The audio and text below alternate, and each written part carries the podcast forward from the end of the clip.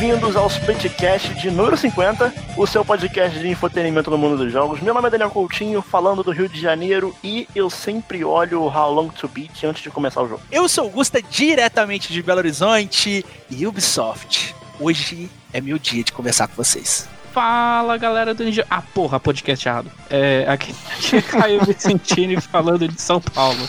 Olá pessoal, tudo bom? Aqui é o Diogo Fernandes, obrigado pelo convite. E por mim, jogo bom dura para sempre. Ih, ó, polêmico, E hein? Estamos reunidos hoje para falar sobre um assunto que tomou parte do Twitter há umas semanas atrás. É, decidimos então prolongar essa temática aqui no Splitcast porque é um tema que traz alguns sentimentos mistos em diversos pontos. Não acho que exista uma resposta definitiva porque a gente vai discutir aqui, mas é algo que nós devemos parar e pensar. Então a pergunta é: jogos são longos demais? Então será que ter um jogo sempre maior, é, tanto em tempo quanto em escopo, com um mapa maior, com centenas de horas de gameplay, será que isso é bom? Será que isso é positivo para a indústria? Então, para tentar chegar a essa conclusão, nós pensamos em diversas maneiras que jogos conseguem ali estender o número de horas de gameplay, e uma delas é fazendo você rejogar o mesmo jogo várias vezes, que às vezes vem na forma de um New Game Plus. E por isso nós fomos até o site New Game Plus e convocamos a equipe do New Game Pocket.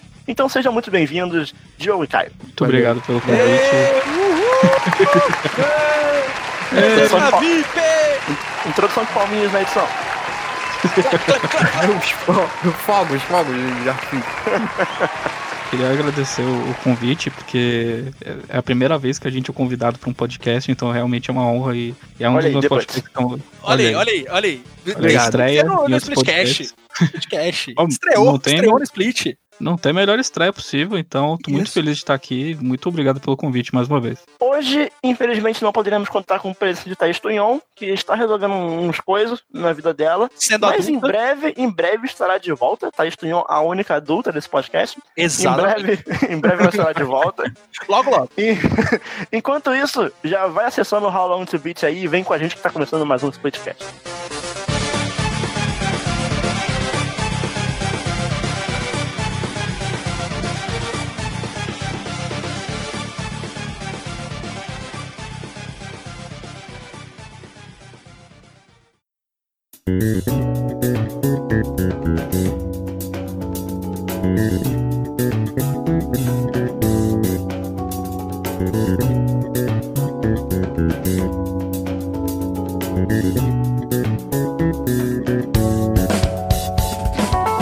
Jornalista no mundo dos jogos, responsável aí por um dos livros mais importantes sobre crunch, o Jason Schreier, ele fez um tweet recentemente falando que jogos são longos demais. Isso gerou uma série de reclamações e debates sobre esse tema. Inclusive o Sean Layden, que é um executivo da Sony, também veio falar sobre esse tema em uma entrevista. E principalmente numa época de Last of Us Part 2, que teve muita gente reclamando sobre o jogo, que ele dá uma barrigada ali e que ele é um pouco maior do que deveria ser. Muita gente botou a carapuça que serviu ali pro Last of Us Part 2. E eu acho que é interessante a gente trazer esse, esse debate. E eu acho mais importante ainda esse debate dentro do cenário brasileiro. Porque é muito fácil você falar que os jogos são grandes demais quando você paga 60 dólares num jogo e recebe o salário em dólar. Né? Mas no Brasil é uma outra realidade econômica. Você paga ali seus 250 até 300 reais num jogo. E aí rola aquela, aquela, aquele debate de uma expectativa de tempo por diversão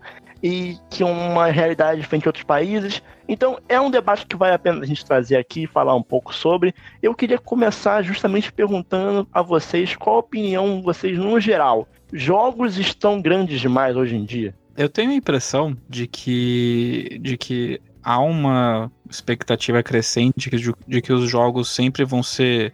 Sempre tem uma expectativa de que mais é melhor. Então, você, se você for comparar franquias de jogos de 10, 20 anos atrás, você vai perceber que existe um crescimento na duração dos jogos, e não necessariamente um crescimento na qualidade, mas existe uma expectativa de que os jogos têm que fazer valer o seu dinheiro pela quantidade. Eu acho que eu já, eu já posso entrar na questão do Assassin's Creed, Eu acho que Assassin's Creed é o melhor exemplo possível. Porra, né, mas pra com gente ver. certeza. É- é- Ele entra num, num, num, num negócio que a gente vê às vezes meio que. Sabe, sabe quando a, a EA vai vender um novo FIFA e aí para falar bem do novo FIFA, eles têm que falar o quão melhor e quanto mais coisa tem nesse FIFA em relação ao anterior. Então eles sempre têm que, sempre têm que falar um pouco mal do anterior pra falar, olha como é que esse aqui tá muito melhor, sabe? Eu acho que rola Sim. muito disso num geral, assim, como você tá falando, né? De, tipo, o próximo sempre tem que ser maior. E, tipo, o Assassin's Creed que você vai falar sobre já é um caso preocupante.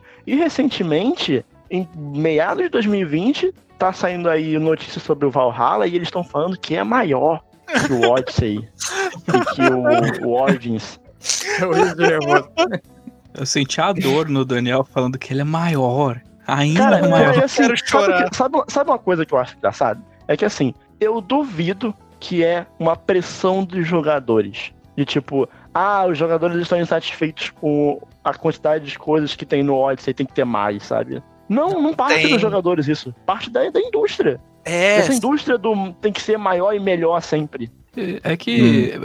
por exemplo, se você. A gente tem um exemplo muito recente que eu acho que a, a Thaís até poderia falar melhor que eu, porque eu, eu não acabei jogando, mas o Resident Evil 3 tem muita gente que reclamou o remake. Ele reclamou que ele tinha, sei lá, 5, 6 horas de seis duração. Horas. 6 horinhas. E como isso era e como isso era frustrante, sabe? O jogo em si era frustrante porque ele ser, ele não ser uma experiência à altura do original, mas que ele cortou muita coisa e fez com que a experiência fosse muito curta, né? Então a gente tem existem esses casos mais extremos, né, que o jogo é mais curto e e a galera sente que, que não faz valer o dinheiro, né? Porque Principalmente aqui no Brasil. Eu vi muita gente falando aqui do, do Resident Evil 3 que pagou full price, porque eu tô, tô inserido assim né, nesse fandom de Resident Evil. Eu vi muita gente falando e comprando, tipo, puta expectativa, principalmente depois do, do remake do segundo ano passado. E eles ficaram extremamente, extremamente, sabe, insatisfeitos, frustrados que o jogo era extremamente curto, né? Uma campanha muito curta. É, o Resident Evil 3,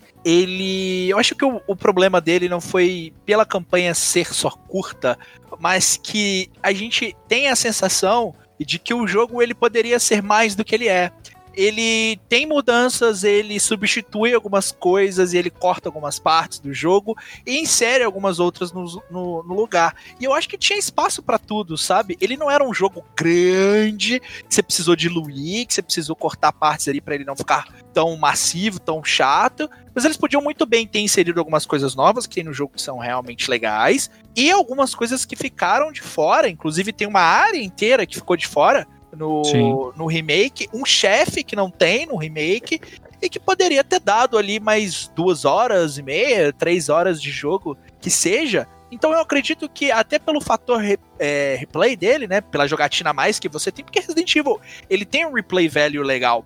Então, se ele fosse um jogo um pouquinho maior, talvez ali as pessoas tivessem ficado menos frustradas com isso. Mas, mas... aí eu, mas eu vou estender a pergunta então, porque uhum o Resident Evil 3 ele não joguei, mas ele foi mal recebido, num geral. E, além disso, ele é um remake de um outro jogo. Então você tem uma base de comparação ali de duração ou de escopo do jogo. Então, você ter partes do jogo cortadas é bem mais problemático do que se fosse uma experiência completamente original de 6 horas de duração. E além disso, eu acho que é, se talvez fosse uma experiência ótima, Será que em seis. Será que com um gameplay de 6 horas ainda reclamariam? Mesmo sendo uma experiência maravilhosa? Talvez sim. Eu acho que é uma, foi uma junção de fatores na questão do, do Resident Evil 3 Remake. E eu acho que também dá para até puxar outro exemplo que o, o Gusta e o Diogo podem falar melhor, que é o que é o Final Fantasy, que na verdade foi o caso contrário, né?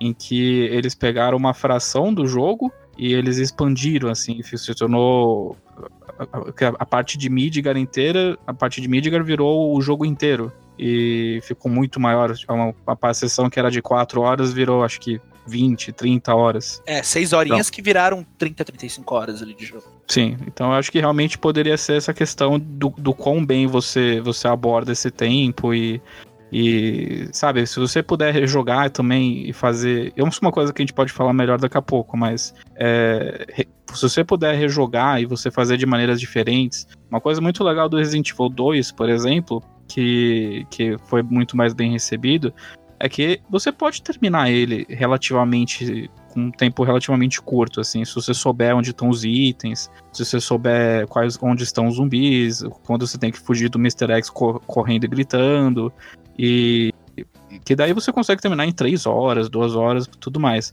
Mas você tem, por exemplo, o cenário A e o cenário B. Você também tem a opção de jogar com a Leon e com a Claire, que várias sessões são iguais, mas que você tem algumas mudanças aqui ao colar. Tem sessões que você só acessa com a Claire, tem sessões que você só acessa com o Leon, algumas cutscenes aqui a colar, armas exclusivas para cada personagem.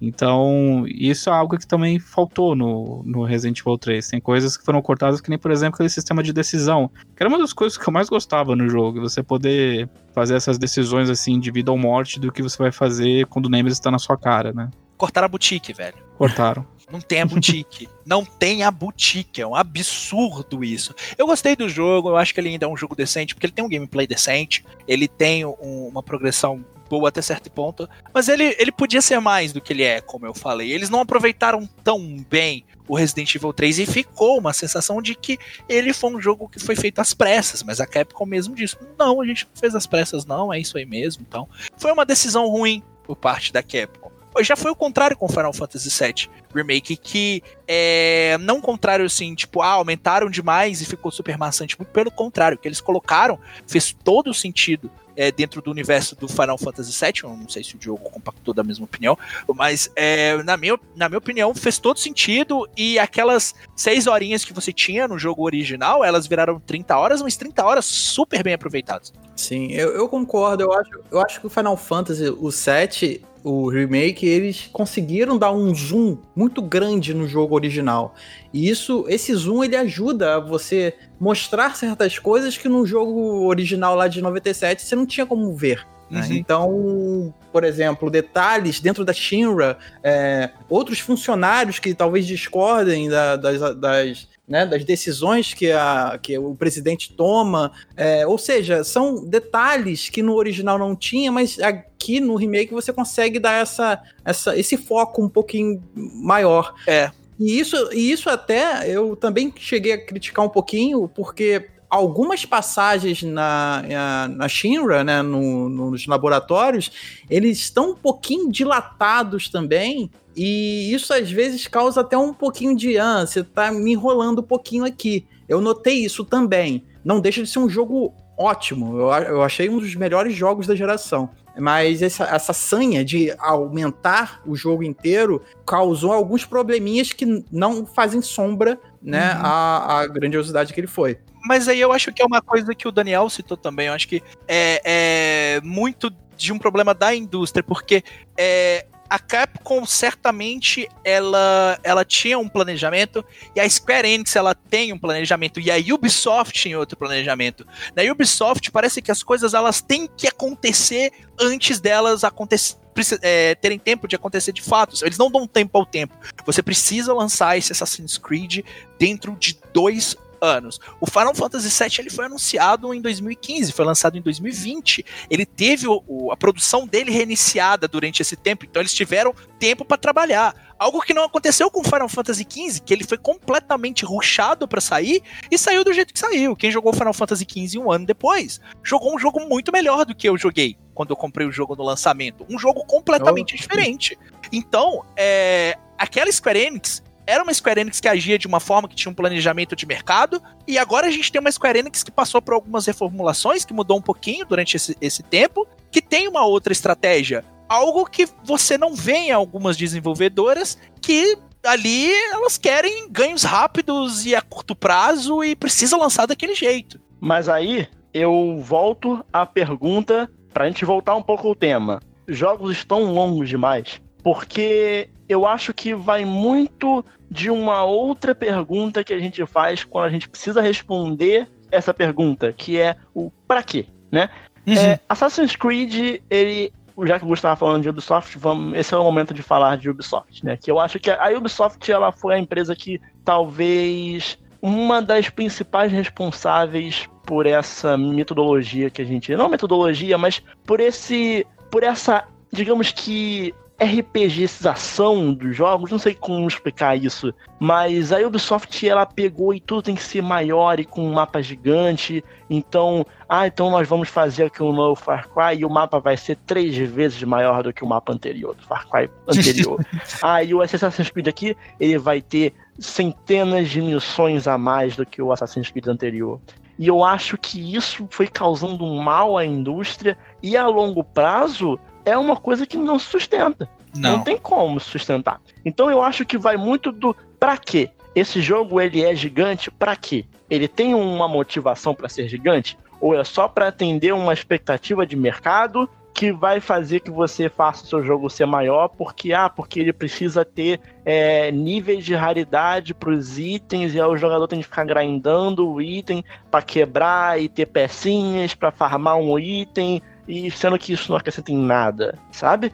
Então é muito do para que que esse jogo é gigante. Eu acho que teve muita muita culpa o The Witcher 3, sabe? Nossa, ele, a, o, Assassin's, o Assassin's Creed ele mudou completamente a sua a sua forma de jogo, né? Porque ele até o Syndicate, ele tinha um estilão ali que seguia desde o primeiro, praticamente, com melhorias, obviamente, mas ele, ele era padronizado, por assim dizer. A partir do, do Origins, ele pegou todo o sucesso, ele surfou na onda do sucesso do The Witcher 3. Então, a partir dali, ele mapa gigante, cheio de pontos na, no mapa, para você poder explorar o máximo possível. E isso deixou o jogo, ao meu ver, descaracterizado um pouco da, da né, do completamente do que a série é, foi. Sabe o que é, Diogo? É que a Ubisoft, eles pegam assim, eles veem o que tá dando certo, eles abraçam e não largam nunca mais, sabe?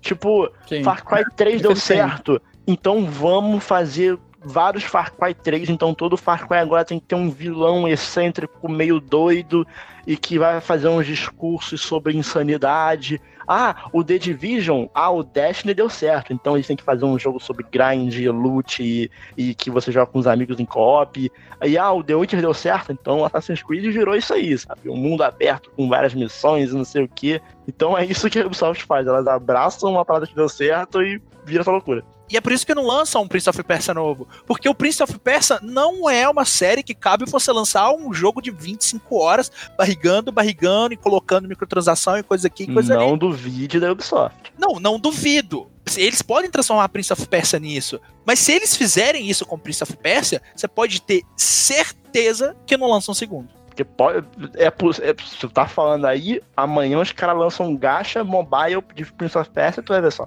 Porra.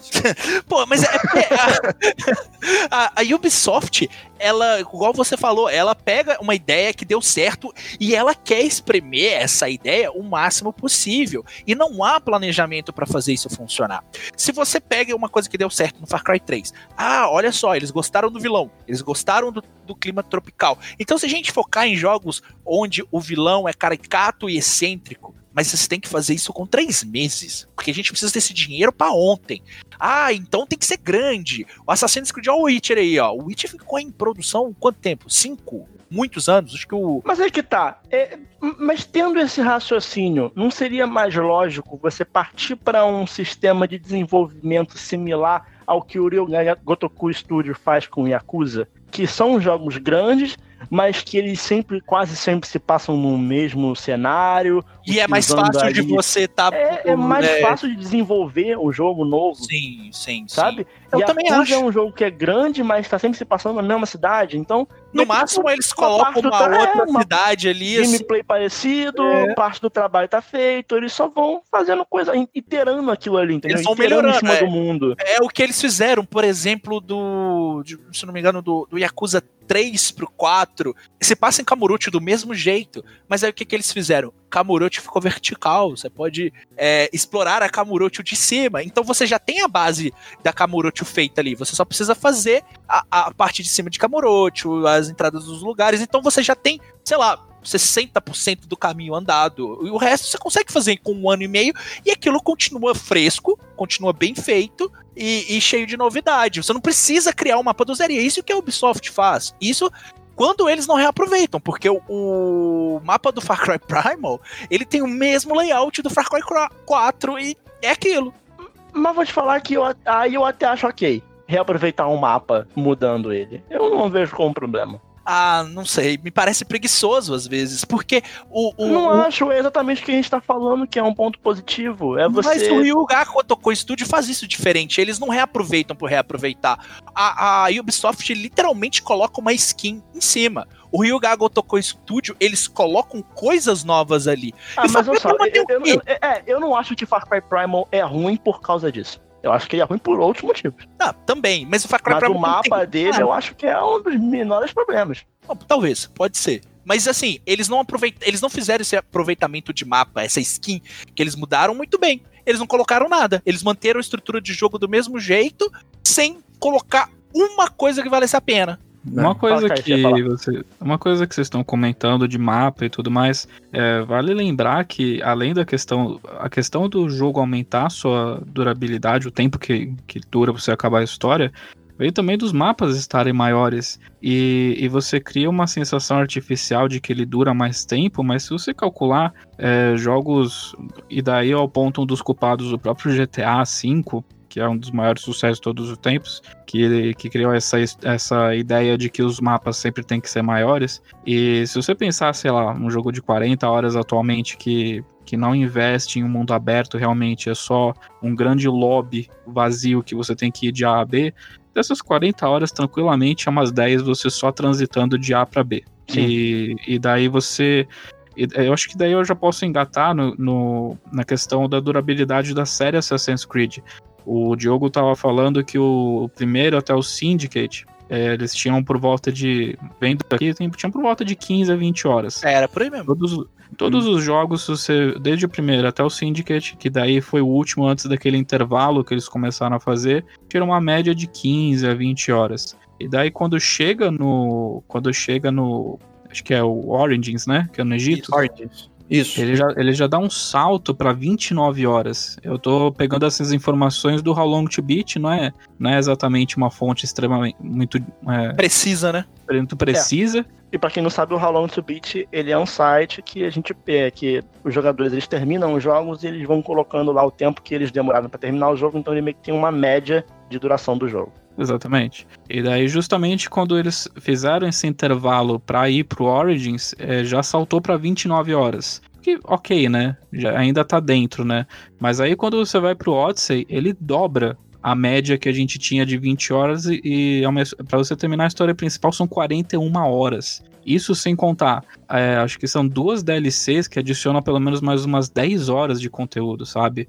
Então é uma gordura gigantesca para uma série que não era conhecida por ter muito por demorar muito para ser finalizado. E se você for ver na prática, esse, esse tempo que aumenta, ele ele é meio superficial, porque vou pegar como exemplo o Assassin's Creed 2. Eu devo ter levado por aí 15 horas para para zerar. Mas a progressão dele era boa. Se você quisesse fazer os objetivos extras que tem no jogo, você podia. Você ia lá, fazia, aumentava um pouco o tempo de jogo, você podia fazer depois que você zerasse, você escolhia, ou você ia lá e continuava fazendo a história. Mas o tanto o Origins quanto o Odyssey, eles têm um problema de progressão muito grande que ele, eles, por exemplo, eles te obrigam a fazer as atividades extras do jogo e aquilo vai ficando repetitivo, repetitivo, e não é a história do jogo em si, são coisas que eles colocam ali para dar uma barrigada, para dar uma esticada, para justificar o, o, tamanho do jogo para ele ser grande. Eu tive um problema muito sério com o Odyssey um tempo atrás, que eu tava jogando, tava jogando, fiz um monte de, de coisa extra, tava fazendo ali, e eu, uma hora eu, eu parei e falei, não, eu quero continuar a história. Eu já tô estou satisfeito de, de missão extra, de coisa extra, vou fazer a história. Fiz uma missão da história e eu precisava, para progredir, upar mais seis levels e demora muito para você fazer isso. Ou seja, o jogo tava me obrigando a fazer mais missões extras bem mais repetitivas e o tempo de jogo para, sei lá, upar esses seis levels deve ter levado aí umas 6, 8 horas tranquilamente para eu chegar é, é, nesse ponto para eu poder continuar a história. Isso custa sem levar em consideração o tempo que você passa para farmar itens que você vai querer. Ah, ir atrás das coisas, arma. armadura, essas coisas. E detalhe, o que para mim é mais desonesto né, nesse rolê todo você pode comprar uma microtransação para acelerar o seu XP. Aí não dá, aí é foda. foda. Aí não dá. Isso, não isso dá. já. Isso, se eles estão dando a opção disso, é porque eles sabem que talvez não o XP não aumente tanto quanto deveria. Não Não, o jogo, ele não é grande. Ele não tem necessidade de ser grande. Eles fazem isso porque eles precisam dessa aceitação de mercado e porque é uma forma de vender coisa dentro do jogo que vai render mais dinheiro. Isso sem contar que o próprio Assassin's Creed, e, os jogos da Ubisoft, quando eles são lançados, eles têm uma versão standard, eles têm uma Gold Edition, ele tem uma Deluxe Edition e tem uma outra versão. São quatro versões, velho. Ultimate também, né? Lá é, Ultimate, cara. É, é, eu, eu não consigo engolir isso. Isso aconteceu também no aquele último jogo do Senhor dos Anéis, o, o o, o, Shadow, Shadow of War. War. É, o Shadow é. of War. Ele, o final é, dele. O final, o final dele.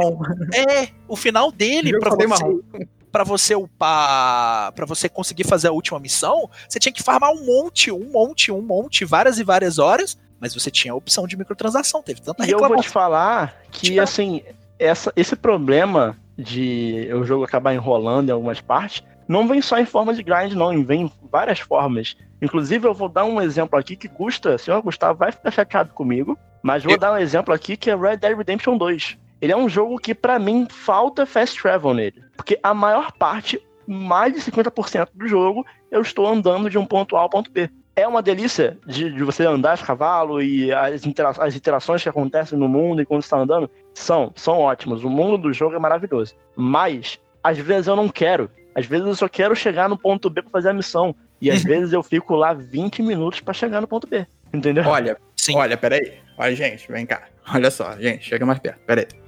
Red Dead Redemption 2 está no meu coração gravado. então, assim, deixa eu ser um pouquinho o advogado do diabo nesse caso. Eu acho que jogando Assassin's Creed no meio também. É, por exemplo, um jogo de mundo aberto, eu acho é, que se você joga um jogo desse tipo com algum detalhe de pressa, com alguma pressa, o mínima possível, o jogo ele começa a te cutucar em algum lugar sensível, sabe? É como se o, o, fato do jogo ser grande, de mundo aberto, e você ter pouco tempo, e você querer terminar determinada parte, ou, de, ou até o jogo inteiro, é, o fato dele ser grande e te obrigar a, sei lá, transitar, né, de, do, do, o cavalo, que essa é a beleza do jogo, né? Você poder cavalgar o, o mapa inteiro. Mas determinadas coisas, quando você tá impressa num jogo de mundo aberto, é um veneno porque acho que nenhum jogo de mundo aberto suporta isso. Você precisa ter o fast travel, mas aí você também tira a ideia do cavalgar, né? Que é sempre a ideia do, do né? Do, do, fora da lei e tal. É, é assim, cavalgar para o sol. Você não tem como caval, cavalgar para o sol só você tem fast travel. Né? Então eu acho que é esse o ponto também. Um pouquinho de pressa no jogo de mundo aberto atrapalha. Eu, eu vou complementar o que o Diogo disse, porque eu também sinto que existe um fast travel deficiente. Eu, eu, você tem que upar o seu acampamento para você ter o direito de fazer fast travel. Que é uma coisa que você fazia no jogo original, só você chegar perto de uma carroça e já era. Mas aí você precisa desse fast, de, precisa desse upgrade na sua barraquinha para fazer isso no 2. Eu não estou falando que isso é necessariamente uma coisa boa ou uma coisa ruim, mas a intenção da Rockstar eu enxergo como se fosse propositalmente de que você tem sim que fazer essas viagens manualmente. Você tem sim que você quer viajar de Valentine até Saint-Denis, vai de cavalo, vai demorar cinco minutos, mas eles vão fazer o esforço para que sejam cinco minutos bem aprazíveis para você. Uhum. Mas eles te obrigam, é, é, eles fazem de propósito, eles sabotam essa questão de você poder navegar facilmente para que você consiga aproveitar esse mundo. Não estou fazendo juízo de valor que isso é bom ou que isso é ruim, mas eu enxergo isso como uma forma proposital de você explorar o mundo. Homem-Aranha não tem algo disso também? Você pode chegar e sair soltando teia pela cidade inteira. Eu ainda não joguei, tô doido para jogar, mas eu tinha lido alguma coisa sobre as pessoas é, podem pegar o metrô pode, ou não. Pode. No caso do Homem-Aranha, é, é, é, diferente porque a movimentação de um ponto ao outro da cidade, mesmo o mapa sendo um pouco grande, ela é muito rápida. Sim. Assim, o mapa ele é grande, mas o Homem-Aranha é muito rápido. É, então isso acaba não sendo um fator. O Homem-Aranha, o mapa do... dele é, é, Manhattan, né? Então, tipo, é, é só um é. pedaço de Manhattan. Ele é grande. Ele é o suficiente para mim. Eu nem peguei metrô. Eu peguei Não, uma vez só pra pegar o troféu. O Homem-Aranha, ele é um exemplo de tamanho de mapa para mim que tá bom. O mapa Sim. do Homem-Aranha pra mas, voltando no Red Dead, eu não tô, nem, não tô nem fazendo também reviews de valor do Red Dead Redemption. Porque eu acho, assim, que onde o jogo mais brilha é na interação que acontece de O forma mundo. natural no mundo. Então você tá andando, aí tu encontra o cara que foi mordido pela cobra. E eu acho que essas são as partes mais legais do Red Dead Redemption. Mas eu, eu- eu digo que assim, às vezes é bom ter uma opção de tipo assim, tu já foi até tal lugar? Então beleza, tu pode voltar lá, fa- fazendo fast travel, sabe? Eu, acho Eu que The. Witcher faz isso. Não Aham. faz? Sim, The Witcher sei, sim, faz muito tempo que eu não, eu não jogo. The Witcher E faz The tem as Witcher- lá. É, e, e não, não perde em, em- em- em imersão pro Red Dead Redemption, sabe? E é um jogo Mas- tão grande quanto em duração. E, mas eu, eu te entendo, só pra complementar, eu te entendo. Mas eu acho que a Rockstar, ela não fez isso por, por, é, por motivos comerciais, por, por barriga. Ela tem um planejamento que pode ou não agradar. Vocês acham que precisa do fast travel. Eu já toquei passeando ali pe- pelo, pelo mapa e são só é, opiniões. Você Não, tem a- é- eu, eu, eu, eu tenho vários problemas com a Rockstar. Não, sim, sim. Mas Se a assim, gente é for tipo, falar sobre. é uma coisa de. É uma coisa de. Pra você precisaria do Fast Travel, pra mim, nem tanto, eu tô ok. Mas ela tem um planejamento. A Ubisoft não. Ela só estica, saca? Sim. E aí eu acho que é legal a gente entrar na questão que talvez seja mais importante pra gente que mora aqui no Brasil, que é o lado financeiro da coisa. Porque a gente tá aqui falando se um jogo deveria ser menor ou maior, mas a gente não tá em momento algum aqui levando em consideração o valor que a gente pagou pelo jogo. é, E tirando também o tempo que a gente tem pra jogar cada jogo. Vamos falar só em questão de dinheiro. Porque no Brasil a gente paga 250 reais, né? É, se você for pegar lá nos Estados Pulando Unidos. pra 280, né? Já tá É, pulando pra pois é. 280. Já esse, pulou. Esse, esse episódio ficará datado muito rápido. Vai, É, vai. Mas se você pegar lá nos Estados Unidos, um jogo é vendido por 60 dólares desde sempre. sabe? Desde em PS2 era 60 dólares. Nintendo. no PS4. Desde o NES, cara. Desde o NES. Não, desde o NES, é, é, porque 50, Eu, 40. não- eu não sei, eu não sei quando, então eu não quero falar pra não, pra não errar, mas eu tenho certeza que no PS2 era. Tem mais de 20 anos, pelo menos. Mas assim, desde sempre é 60 Uhum. dólares. O que não faz sentido, já que o, o escopo dos jogos aumenta exponencialmente. É uma conta que não fecha. a- a- eu, não diria, eu não diria nem que a longo prazo. A médio curto prazo é uma conta que não fecha o PS5. Ficou Que mais jogos continuem crescendo no escopo e o valor continue 60 dólares. Tanto que eles já estão falando de aumentar para 70, 80 dólares. No Japão, é, jogos já são vendidos a cerca de 9 mil ienes, dependendo do jogo. E se você for converter para dólar, dá mais ou menos 90 dólares. Então, assim, é, é muito diferente você falar na questão financeira se um jogo vale a pena ou não, é, se- sendo grande ou pequeno, se você está nos Estados Unidos ou se você está no Brasil. Porque no Brasil, pela questão do dólar, o preço dos jogos vem sofrendo reajuste constantemente. Então já estamos num patamar de estar quase tendo que pagar 300 reais para jogar um jogo. E a gente chega àquele questionamento: será que vale a pena eu pagar 300 reais para ter uma experiência que, por mais que seja boa, mas que seja curta? Eu acho que isso é um fator importante, porque a gente tá botando a nossa perspectiva aqui de gente que, entre aspas, não entre aspas, né? Eu só não, eu só não me sustento com isso, mas eu trabalho com jogos. Uhum. Então, a gente está sempre fazendo review de jogos. Pelo menos uma vez por mês, eu tenho que ter um jogo praticamente zerado para falar sobre no Now Play. Então, a gente está acostumado a jogar vários jogos em sequência e a gente não, ninguém aqui tá numa situação financeira horrível, porque se tivesse não teria nem jogando videogame, Não. entendeu? É. Então, é mais uma questão da gente pensar, será que uma pessoa com uma, uma, uma, uma situação financeira é, ruim, será que ela vai poder pagar esse jogo, esse preço num jogo? Ou será que ela só vai poder comprar um jogo a cada seis meses, a cada um ano? E aí precisa ser um jogo gigante para aproveitar. Assim, eu tenho ah, esse ponto que o Coutinho trouxe, eu acabo de lembrar de um seguinte. A gente tem essa perspectiva, né, que gerou toda essa polêmica através de um jornalista que cobre jogos, né? E existem várias perspectivas, várias visões sobre isso. Mas se a gente pega pelo menos três, que é do consumidor padrão, né? Tem o da empresa que faz, tirando, excluindo ali a visão dos desenvolvedores e tudo mais, mas a empresa em si. E tem a visão também da mídia que, que cobre, né? Que nasceu, a polêmica nasceu através de um jornalista que cobre.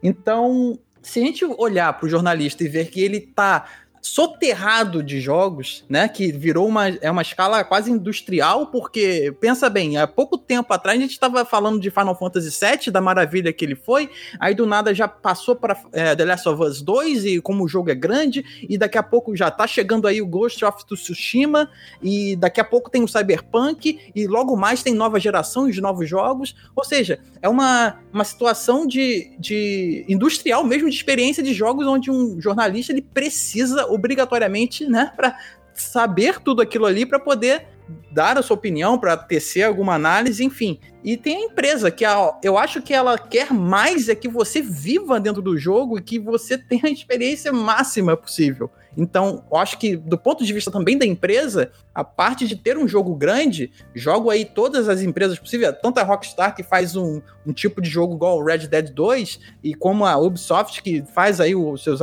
seus Assassin's Creed com, com certos problemas, e, e, coloco também outras empresas que fazem jogos menores, sabe? E isso talvez também frustra um pouco, porque eu assim, só complementando, eu tava falando com o Gusta dia desses no Twitter é, sobre o Star Wars, né? Que o, o jogo Order. ele. É, o Fallen Order. Então, assim, eu tava ali no iníciozinho, então eu tava achando o jogo um pouquinho esquisito, porque a jogabilidade não tava me agradando. É, só que a partir dali, Gusta, eu descobri uma história tão boa e tão bem contada Uhum. E tão melhor que o último filme, que é o que, né? Que traz toda o, todo. Que é o produto principal, ali, né? Que é o produto, né? De Star Wars. Eu vi uma história tão bem contada que eu gostei tanto do jogo que ele é extremamente curto, né? E eu terminei assim em pouquíssimos dias. Platinei, na verdade, tem mais nada para fazer. Então, eu fiquei pensando, porra, se esse jogo, se eu tivesse comprado 250, pá, adoro Star Wars, adoro Soulsborne, então toma aí 250. E eu tivesse a experiência de assim, pouquíssima que eu tive, apesar de ter gostado tanto, não foi o sistema de combate que me frustrou, não foi também a história, porque eu adorei, foi uh, o tempo dele, muito curto.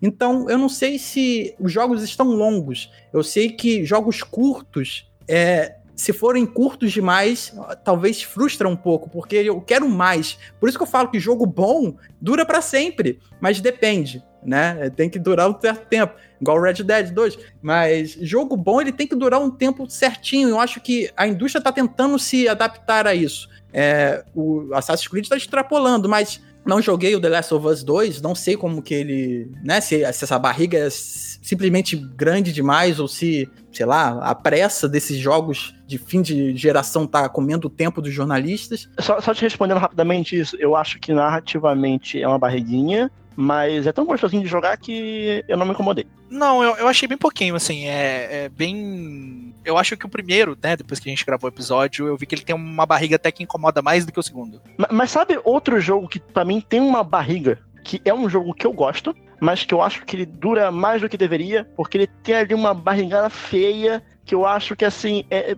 pô, é pra enrolar mesmo, sabe? God of War, 2018. Tem como especificar. Tem, tem, parte, tem um momento, eu sei que é tem uma parte que você tá chegando na montanha e aí você precisa passar por uma parte que tá toda com uma fumaça preta, uma névoa negra, não, não lembro agora como é, é que era. Uhum. E aí, para você passar por aquilo ali, você tem que ir fazer uma aventura para pegar um item, e aí você vai passar por uns caras que estão tendo uma guerra com outros caras, e, e, tipo, é um pedaço de gameplay gigante que não acrescenta absolutamente nada, nada, nada, nada, sabe? Então, assim, é, eu é entendo. Contar, verdade, eu entendo. Né? contar. É, eu entendo o ponto de jogo quando ele diz que um jogo bom, ele, né, você meio que. Eu, eu entendo que eu, eu tô conseguindo interpretar o que você quer dizer, você não tá falando que o jogo bom tem que durar pra sempre, mas sim que, tipo, é, é, se o jogo for realmente bom, não vai incomodar ter umas horas a mais. Mas Exato. eu acho que no caso do God of War, é, eu não diria que me incomodou e que tornou o jogo ruim? Não, porque o jogo ainda é bom, ainda é bom de é, jogar. O combate parte, do jogo é bom, né? A parte, essa parte barrigada foi gostosa de jogar, mas eu acho que a experiência do jogo, num geral, seria melhor se não tivesse. É, sabe isso, quando entendeu? você percebe isso? É quando você pensa em rejogar esse jogo, aí você fica, putz, o jogo é bom, pô, mas aquela parte, hein, dá uma preguiça. É, eu acho difícil a gente quantificar é, preço de jogo em tempo de jogatina, é, porque é complicado, sabe? Por exemplo, Devil May Cry 5 é um jogo que eu zerei com 12 horas. E eu comprei ele no lançamento. Sou fã da série, Devil May Cry. Eu sabia que eu não ia ter mais do que isso. Joguei 12 horas e eu fiquei completamente satisfeito com as 12 horas que eu joguei. Para mim, valeu o preço que eu paguei e foi muito mais divertido, foi muito mais proveitoso aquela uma semana de Devil May Cry 5 que eu joguei do que 45, 50 horas de alguns outros jogos que para mim não foram tão proveitosas quanto essas 12 horas de Devil May Cry. Mas claro que o Devil May Cry também é um jogo que tem um fator replay muito grande. Você pode jogar mais de uma vez, você libera uma coisinha que você vai pro New Game Plus mais forte, e o jogo vai ficando mais divertido. Algo que a Capcom faz muito bem com seus jogos, acabou não fazendo tão bem assim com Resident Evil 3, mas no geral a Capcom faz isso muito bem. Então acho que tem que ter um pouco também de transparência. Sabe um jogo, sabe um jogo que faz muito bem isso aí? Hum. Bayonetta. Baioneta. Ah, mas isso aí é o Kamiya, que é, né? Aprendeu na casa Bayonetta, ali, né? ô, rapaz, ó, gostosinho. Bayonetta 2, 9 horinhas. Hum, jogou, acabou. Hum, ó, maravilhoso. Joga em dois dias ali, fechou. E, não, e quando você pensa em rezerar o jogo, você vai com um sorriso no rosto. Você vai jogar ele de novo. Você vai jogar ele de novo. É uma coisa Sim. que a Capcom faz bem, cara. E o Kamiya aprendeu lá dentro da Capcom, né, velho? Então, assim, o Kamiya foi o cara que projetou Devil May Cry 1 e Resident Evil 2. Então, assim, não é qualquer um. O Kamiya é um cara que faz isso muito bem. O próprio Kami, que também não é um jogo muito grande. E que, vou, cara, você joga ali, ó, poucas horinhas dele ali e vai. O Unimusha também. A Capcom faz isso muito bem. E eu fiquei muito feliz com o, o Devil May Cry 5. Mas, Mas, também. ó, por outro lado, eu digo pra você que talvez eu não pagaria 250 reais no Bayonetta 2. Não sei. Uhum. Eu acho complicado essa precificação em relação à à hora de jogo. Porque eu acho errado quem leva em consideração só o tamanho em número de horas de diversão em relação ao preço. Mas também acho errado quem leva em consideração a. Não errado, né? Não existe certo ou errado. Mas eu também não concordo com quem só leva em consideração a experiência Ah, e, sim, tipo, completamente. ah, o jogo tem 3 horas de duração, eu vou pagar 250 porque Não, é. bom, sabe? Não, não. É porque eu entendo também a pessoa que eu consegui naquele momento, porque eu tive condição de fazer isso. Mas não é todo mundo, é a minoria que vai ter condição de ir lá e comprar o Devil May Cry 5 com o preço cheio, jogar às 12 horas, se dar satisfeito e ficar, putz, valeu a pena. Às vezes, como você disse, tem gente que só consegue comprar um, consegue só comprar dois, às vezes E eu não vou te falar- comprar nenhum. Que assim, hoje eu tô, amém, estou empregadinho, então eu estou recebendo meu salário em dia. Mas há um tempo atrás, não tava. Então, pra mim, era um sufoco comprar um jogo novo. E eu É. vou te falar mais, eu não joguei Astral Chain na época, mesmo sendo um jogo ali com suas 20 horas, mas não comprei por ser um jogo single player com uma história de quando eu acabasse de jogar, ia, eu não ia, não ia ter um fator replay tão grande. Eu imaginei isso na época, entendeu? Então eu acabei botando outros jogos em prioridade. Não quer dizer que eu falei, não, Chain é um lixo. Não, não. Eu só botei outros jogos como prioridade porque iam me gerar mais horas de gameplay do que apenas aquela campanha do Astral Chain que eu ia Você jogar do início mais ao final. engajado ali durante E o ponto. Exatamente. Eu preferiria comprar um jogo é, que pudesse ter mais horas de diversão, porque eu sei que eu não conseguiria comprar um outro jogo tão cedo. Sim. E você acaba priorizando, você- você, você acaba é, priorizando algumas experiências e deixando de ter outras, porque também vai muito do seu contexto. Então, assim, Eu acabei comprando Xenoblade Chronicles 2, que tem bem mais, bem mais tempo de jogo, né? uhum. E eu conseguiria curtir mais tempo. Por mais que eu tenha feito críticas aqui a Assassin's Creed e a forma no qual a Ubisoft conduz esse tempo de jogatina só por motivos que nós já citamos, mas eu também entendo que a pessoa que vai lá e prefere comprar o Assassin's Creed pra ficar internado naquele jogo. Uhum. É, é- é que você também tem. Você tem aquele meio termo. É, eu, eu escrevo pro NGP já faz algum tempo e, e eu, já, eu já tive minha dose de jogos de mundo aberto, por exemplo, que eu, eu, eu queria muito mais. Eu, eu tô me sentindo mais atraído nesses últimos tempos por causa dessa minha experiência com fazendo coisas pro NGP, eu jogando jogos que eu jogo por prazer, assim. Eu sinto muito mais atraído ultimamente para jogos de 10 horas, jogos extremamente curtos, uma experiência bem concentrada, do que esses jogos de 50, 60 horas, assim. É, eu vou usar um exemplo que eu já devo ter falado em podcasts umas 50 vezes, que é o Doom. É, Doom, somando todas as horas que eu já gastei rejogando a campanha várias vezes, deve, tá, deve dar é, tranquilamente umas 60 horas, assim, tipo, só rejogando a campanha, porque é tão divertido e é tão. É uma dose extremamente concentrada de ação, mas que você sempre tem vontade de revisitar. E o Doom Eternal agora vai ser a mesma coisa quando eu tiver tempo, assim, porque eu tô jogando outras coisas.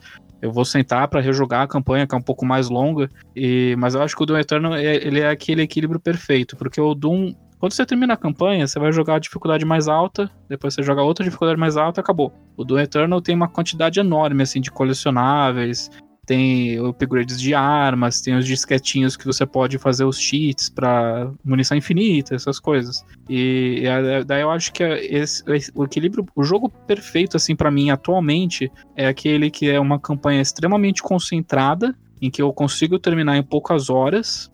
Para mim, poucas horas é no máximo 15 horas. Mais que isso é, é longo pra Já tá cacete tá pra mim. Já tá grande pra mim. É, mas que também tem muito conteúdo por fora é, não necessariamente side quest, mas opcional. colecionáveis. Conteúdo opcional. É, isso, colecionáveis, ou sei lá, um modo de batalha, um modo infinito, alguma coisa assim. O outro exemplo perfeito para isso para mim é Homem-Aranha.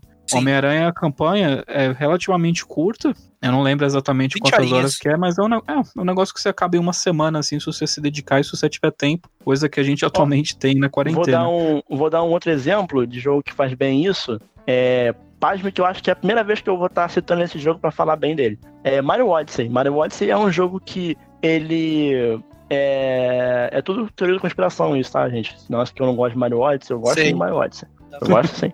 Mas o Mario Odyssey ele é um jogo que ele, se você for jogando só, digamos que entre aspas, as missões principais, você termina rapidinho ele, mas ele tem uma infinidade de coisas opcionais para você fazer. Então, o jogo ele tem o tamanho que você quiser que ele tenha. Se você Sim. quiser pegar todas as, as, luas, você vai ficar dezenas e dezenas, e talvez até mais de 100 horas. Não, não faço ideia de quanto tempo precise, mas você vai ficar muito tempo.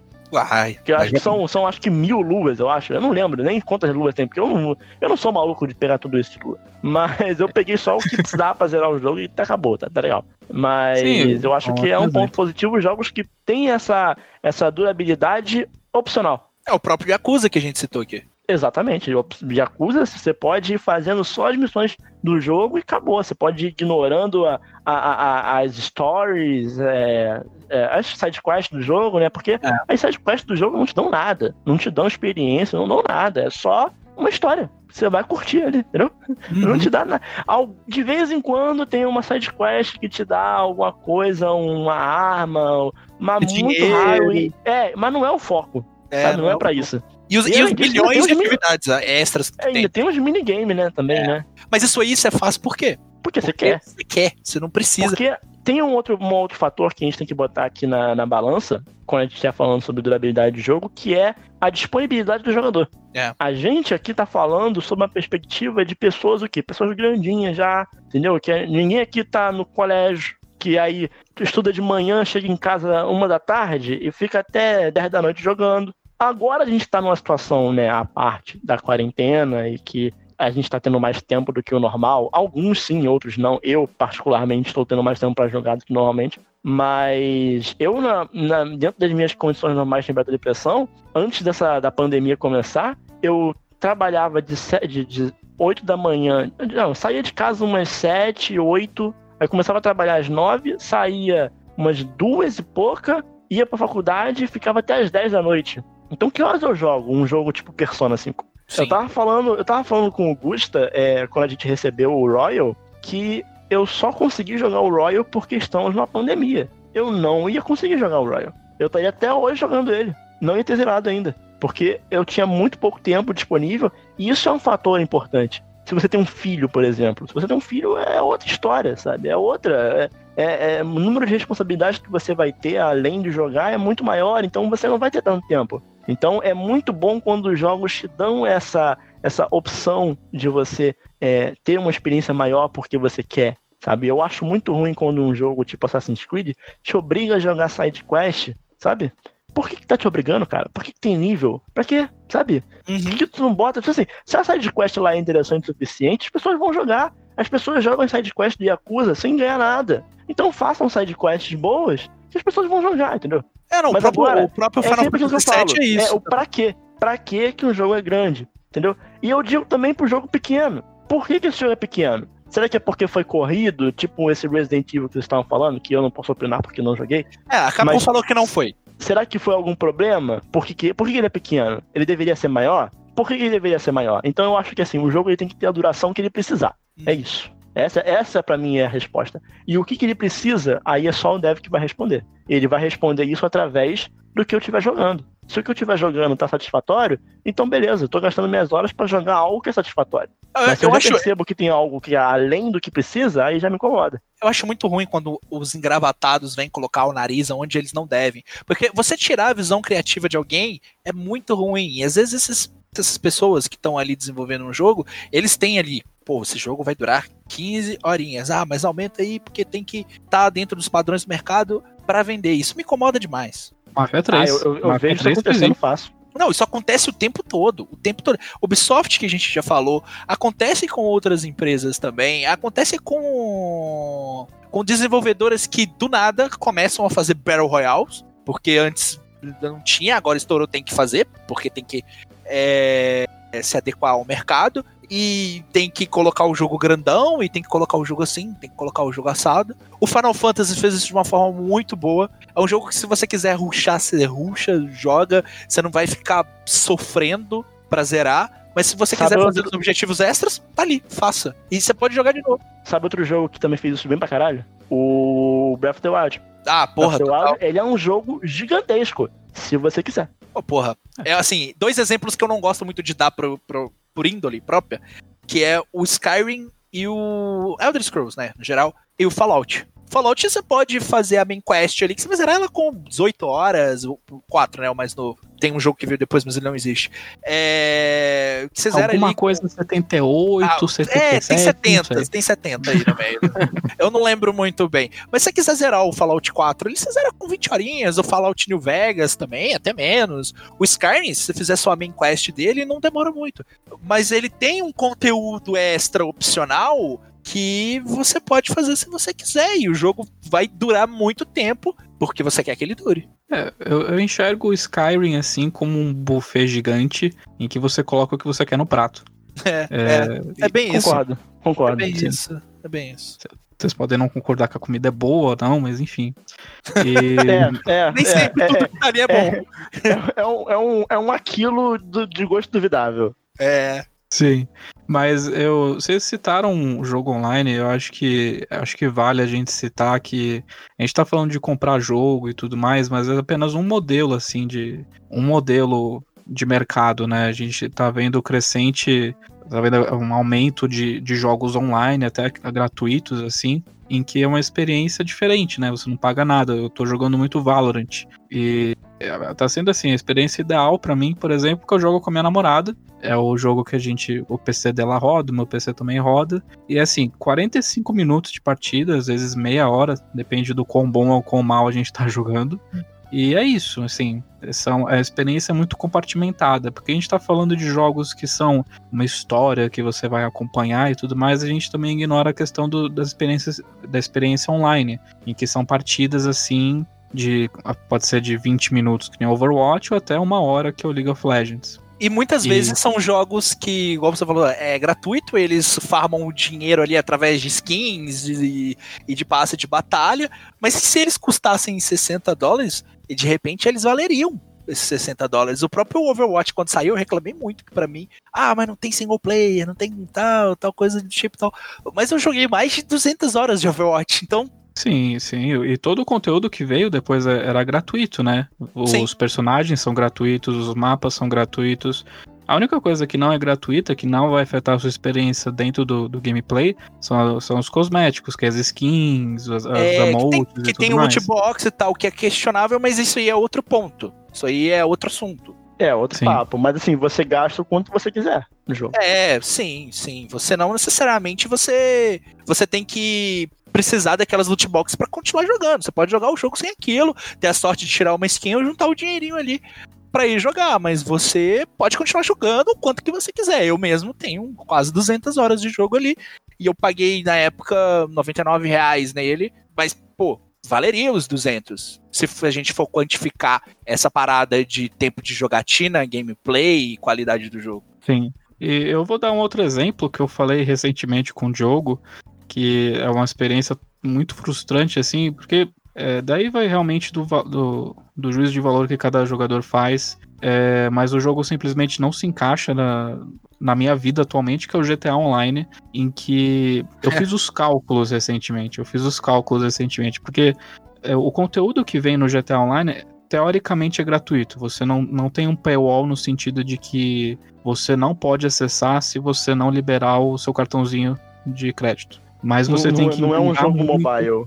Não é um da jogo mobile. Mas é muito próximo disso no sentido de que, por exemplo, tem coisas que custam 6 milhões de dólares, 7 milhões de dólares, e daí você faz um assalto e você ganha 100 mil dólares. E, e daí, por exemplo, você tem maneiras de você ganhar dinheiro em que você tem que esperar horas reais, você tem que esperar 28 horas logado no jogo para conseguir vender a mercadoria e ganhar o, o- a mercadoria de volta. Ou o dinheiro de volta. Ou você pega o seu cartãozinho de crédito e compra diretamente 10 milhões de dólares, 70 milhões de dólares, alguma coisa assim. E, e sabe, tudo no jogo você consegue comprar de graça, mas você consegue comprar no sentido que você pode comprar com dinheiro em game que você ganha fazendo as coisas, missões e tudo mais. Mas ele é feito de uma maneira que o grinding é muito chato, é muito opressor, é, nos- é, sabe, você não se diverte, você sente que é um trabalho. E Sim. eu, eu odeio jogos que me fazem me sentir assim. Eu, eu sinto que Você eu tô sente que quem, trabalhando. quem, tá botando, quem, quem tá botando dinheiro ali tá, tá saindo muito melhor do que, do que o resto. né? Exatamente. Quem, quem tem um cartão de crédito assim, sem limites pra poder comprar 10 milhões de dólares dentro do GTA, tá muito melhor que eu que tenho que fazer missões, ficar esperando logado, fazendo missão que ganhar merreca eu conseguir juntar dinheiro. Ah, mas E- Caio, mas- limite no cartão eu tenho, só não, só não consigo pagar depois. o problema, o problema não é o limite, o problema é a fatura.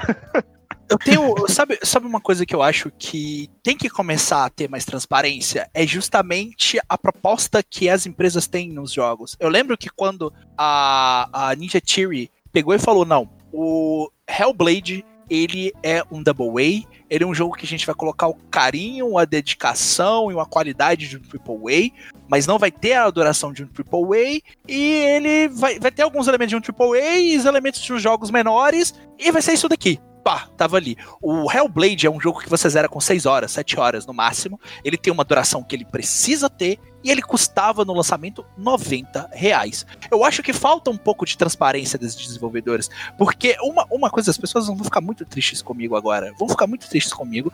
Eu sei que o jogo é bom, mas eu não acho que Link's Awakening vale 60 dólares. Eu não acho definitivamente que vale. Agora, o, o Shadow of the Colossus, ele saiu a 40 dólares, o remake. Custou 150 reais, o que eu acho caro, mas né, foi por causa do, do dólar na época. Mas 40 dólares é o ideal. É um jogo também que você zera com 6 horas. O Uncharted Lost Legacy, que nasceu de uma expansão de Uncharted 4. E eles tinham consciência de que aquilo não era um jogo inteiramente novo. Eles foram lá, foram lá e cobraram 40 dólares. O jogo saiu a 150 reais. São exemplos positivos onde eles falam justamente a proposta que eles têm naquele produto e, e- e a proporção dele. E eles vendem a preços de fato competitivos. Mas tem jogos que eles não fazem dessa forma e eles vendem a 60 dólares porque eles sabem que vai vender. É muitos casos dos jogos de esporte e alguns jogos que só requi- requintam um pouco a experiência do ano passado,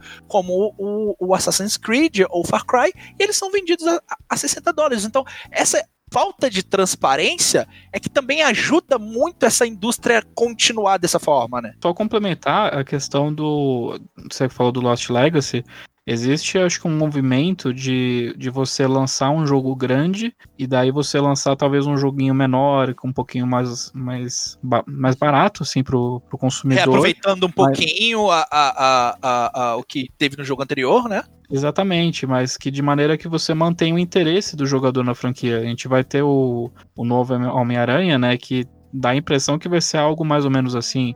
A gente teve o Far Cry, o New Dawn, que é a, a continuação daquele Sim. final específico do Far Cry 5. Que Então, reaproveita que- as mecânicas do anterior e lançaram um preço mais competitivo, né? As mecânicas, o mapa e tudo É. mais. Eu acho que isso seria. E um exemplo um pouco mais antigo, mas os, as DLCs do GTA 4 usavam o mesmo mapa, às vezes usavam os mesmos personagens, mas era uma história nova, com umas novas mecânicas aqui a colar. Mas sabe, era mais barato.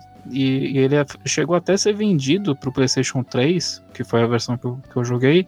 Ele foi vendido só as DLCs no CD, que era uma experiência tão, tão completinha no, no que ele era, que poderia ser comercializado à parte.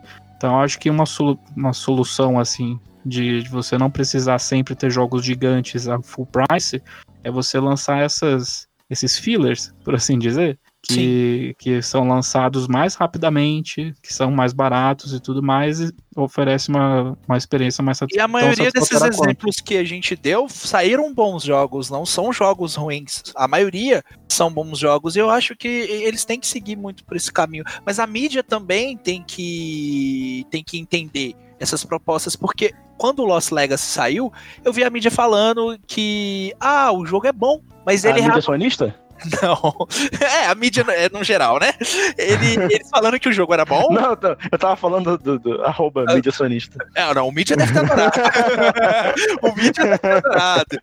É, mas a, a mídia no geral, os jornalistas que trabalham com games, alguns deles, não todos, porque é, é, a gente nunca pode generalizar, é, falou: ah, mas o jogo reaproveita demais as mecânicas do Uncharted 4. Pô, mas o Uncharted 4 foi um jogo de 60 dólares esse é o de 40, claro que vai. Então você tem que entender essas propostas, e parece que tem uns que é, força muito o, o, uma opinião em cima daquilo, e isso causa não só uma bagunça no consumidor, na cabeça do consumidor, mas na cabeça do desenvolvedor também, e dos empresários ali, às vezes, que não entendem nada de desenvolvimento de jogo, só estão colocando o dinheiro deles ali em cima e querem resultados rápidos, né? O próprio Yakuza também tem o, o exemplo, eles lançaram Zero, que foi né, o jogo quase tudo do zero, hahaha, e lançaram o Yakuza Kiwami logo depois, seis meses depois. E o Yakuza Kiwami, ele custa mais da metade do, do preço full price, né, do, do Yakuza Zero no lançamento. Eu lembro que eu paguei 100 reais no, no Yakuza Kiwami. Pra mim valeu pra caramba. E, e eles tinham consciência disso.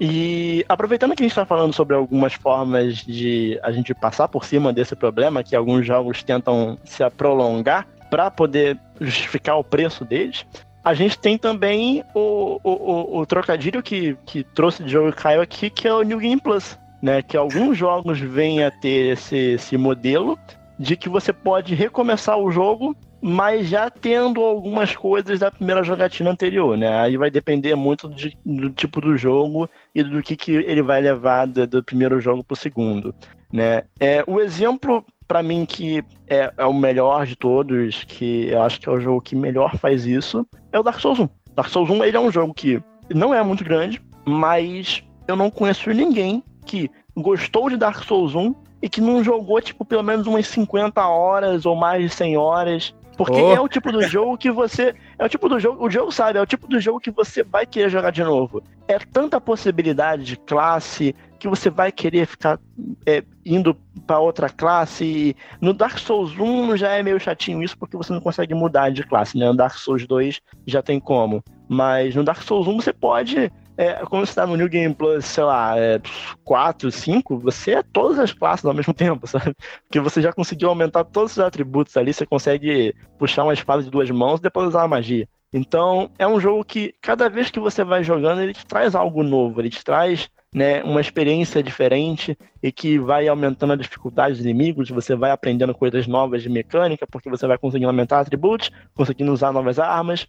Então eu acho que o New Game Plus, ele é uma maneira de que, obviamente, que nem todo jogo consegue fazer isso, nem, jogo, nem todo jogo pode fazer isso, mas é uma maneira da gente pegar um jogo que tem uma experiência que ela é completa, fechadinha ali, que ele não se alonga mais do que deveria, e ao mesmo tempo há essa possibilidade do jogador pegar essa experiência e prolongar de acordo com a necessidade dele. Então, eu acho que de conclusão que a gente toma dessa, dessa história toda que a gente está falando aqui é que a, a melhor saída possível é o jogador ter a opção de prolongar ou não o gameplay dele, e além disso tem a questão do porquê que o jogo ele é grande ou pequeno, né? Se tem um motivo por trás, eu acho que é válido. Sim. Sim. Eu, eu não queria falar muito de Dark Souls, eu tava até quietinho. Não vou me alongar muito, né? Mas o New Game Plus dele, é, ele te estimula através né, dos, dos desafios cada vez piores, cada vez mais difíceis, porque é um outro jogo.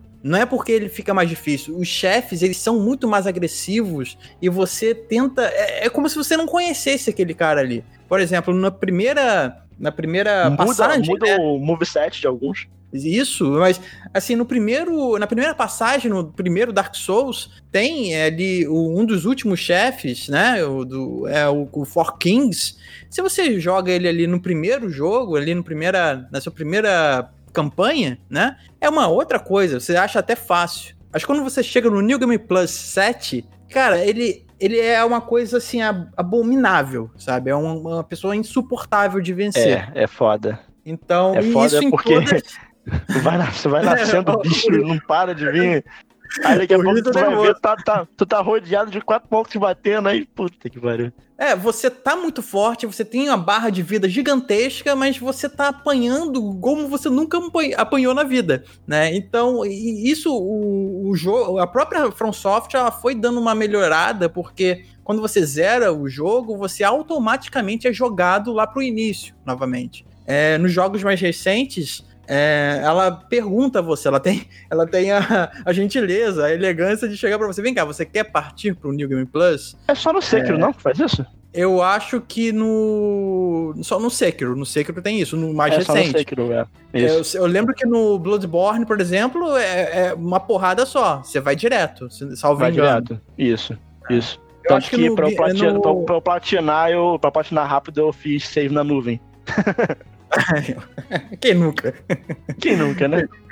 É, é assim, falando mais brevemente, assim, é isso. New Game Plus. Eu não sou muito fã, falando, falando bem da verdade, eu não sou muito fã de- dos outros jogos, né, que utilizam a, a proposta, porque é o backlog, né, gente? Tá mordendo o calcanhar, então não tem como você ficar. Jogou um jogo, é muito bom, é ótimo, e você vai pro New Game Plus pra rejogar o que você acabou de jogar, sendo que tem uma fila gigante te esperando. É, às vezes eu não, eu não uso esse recurso.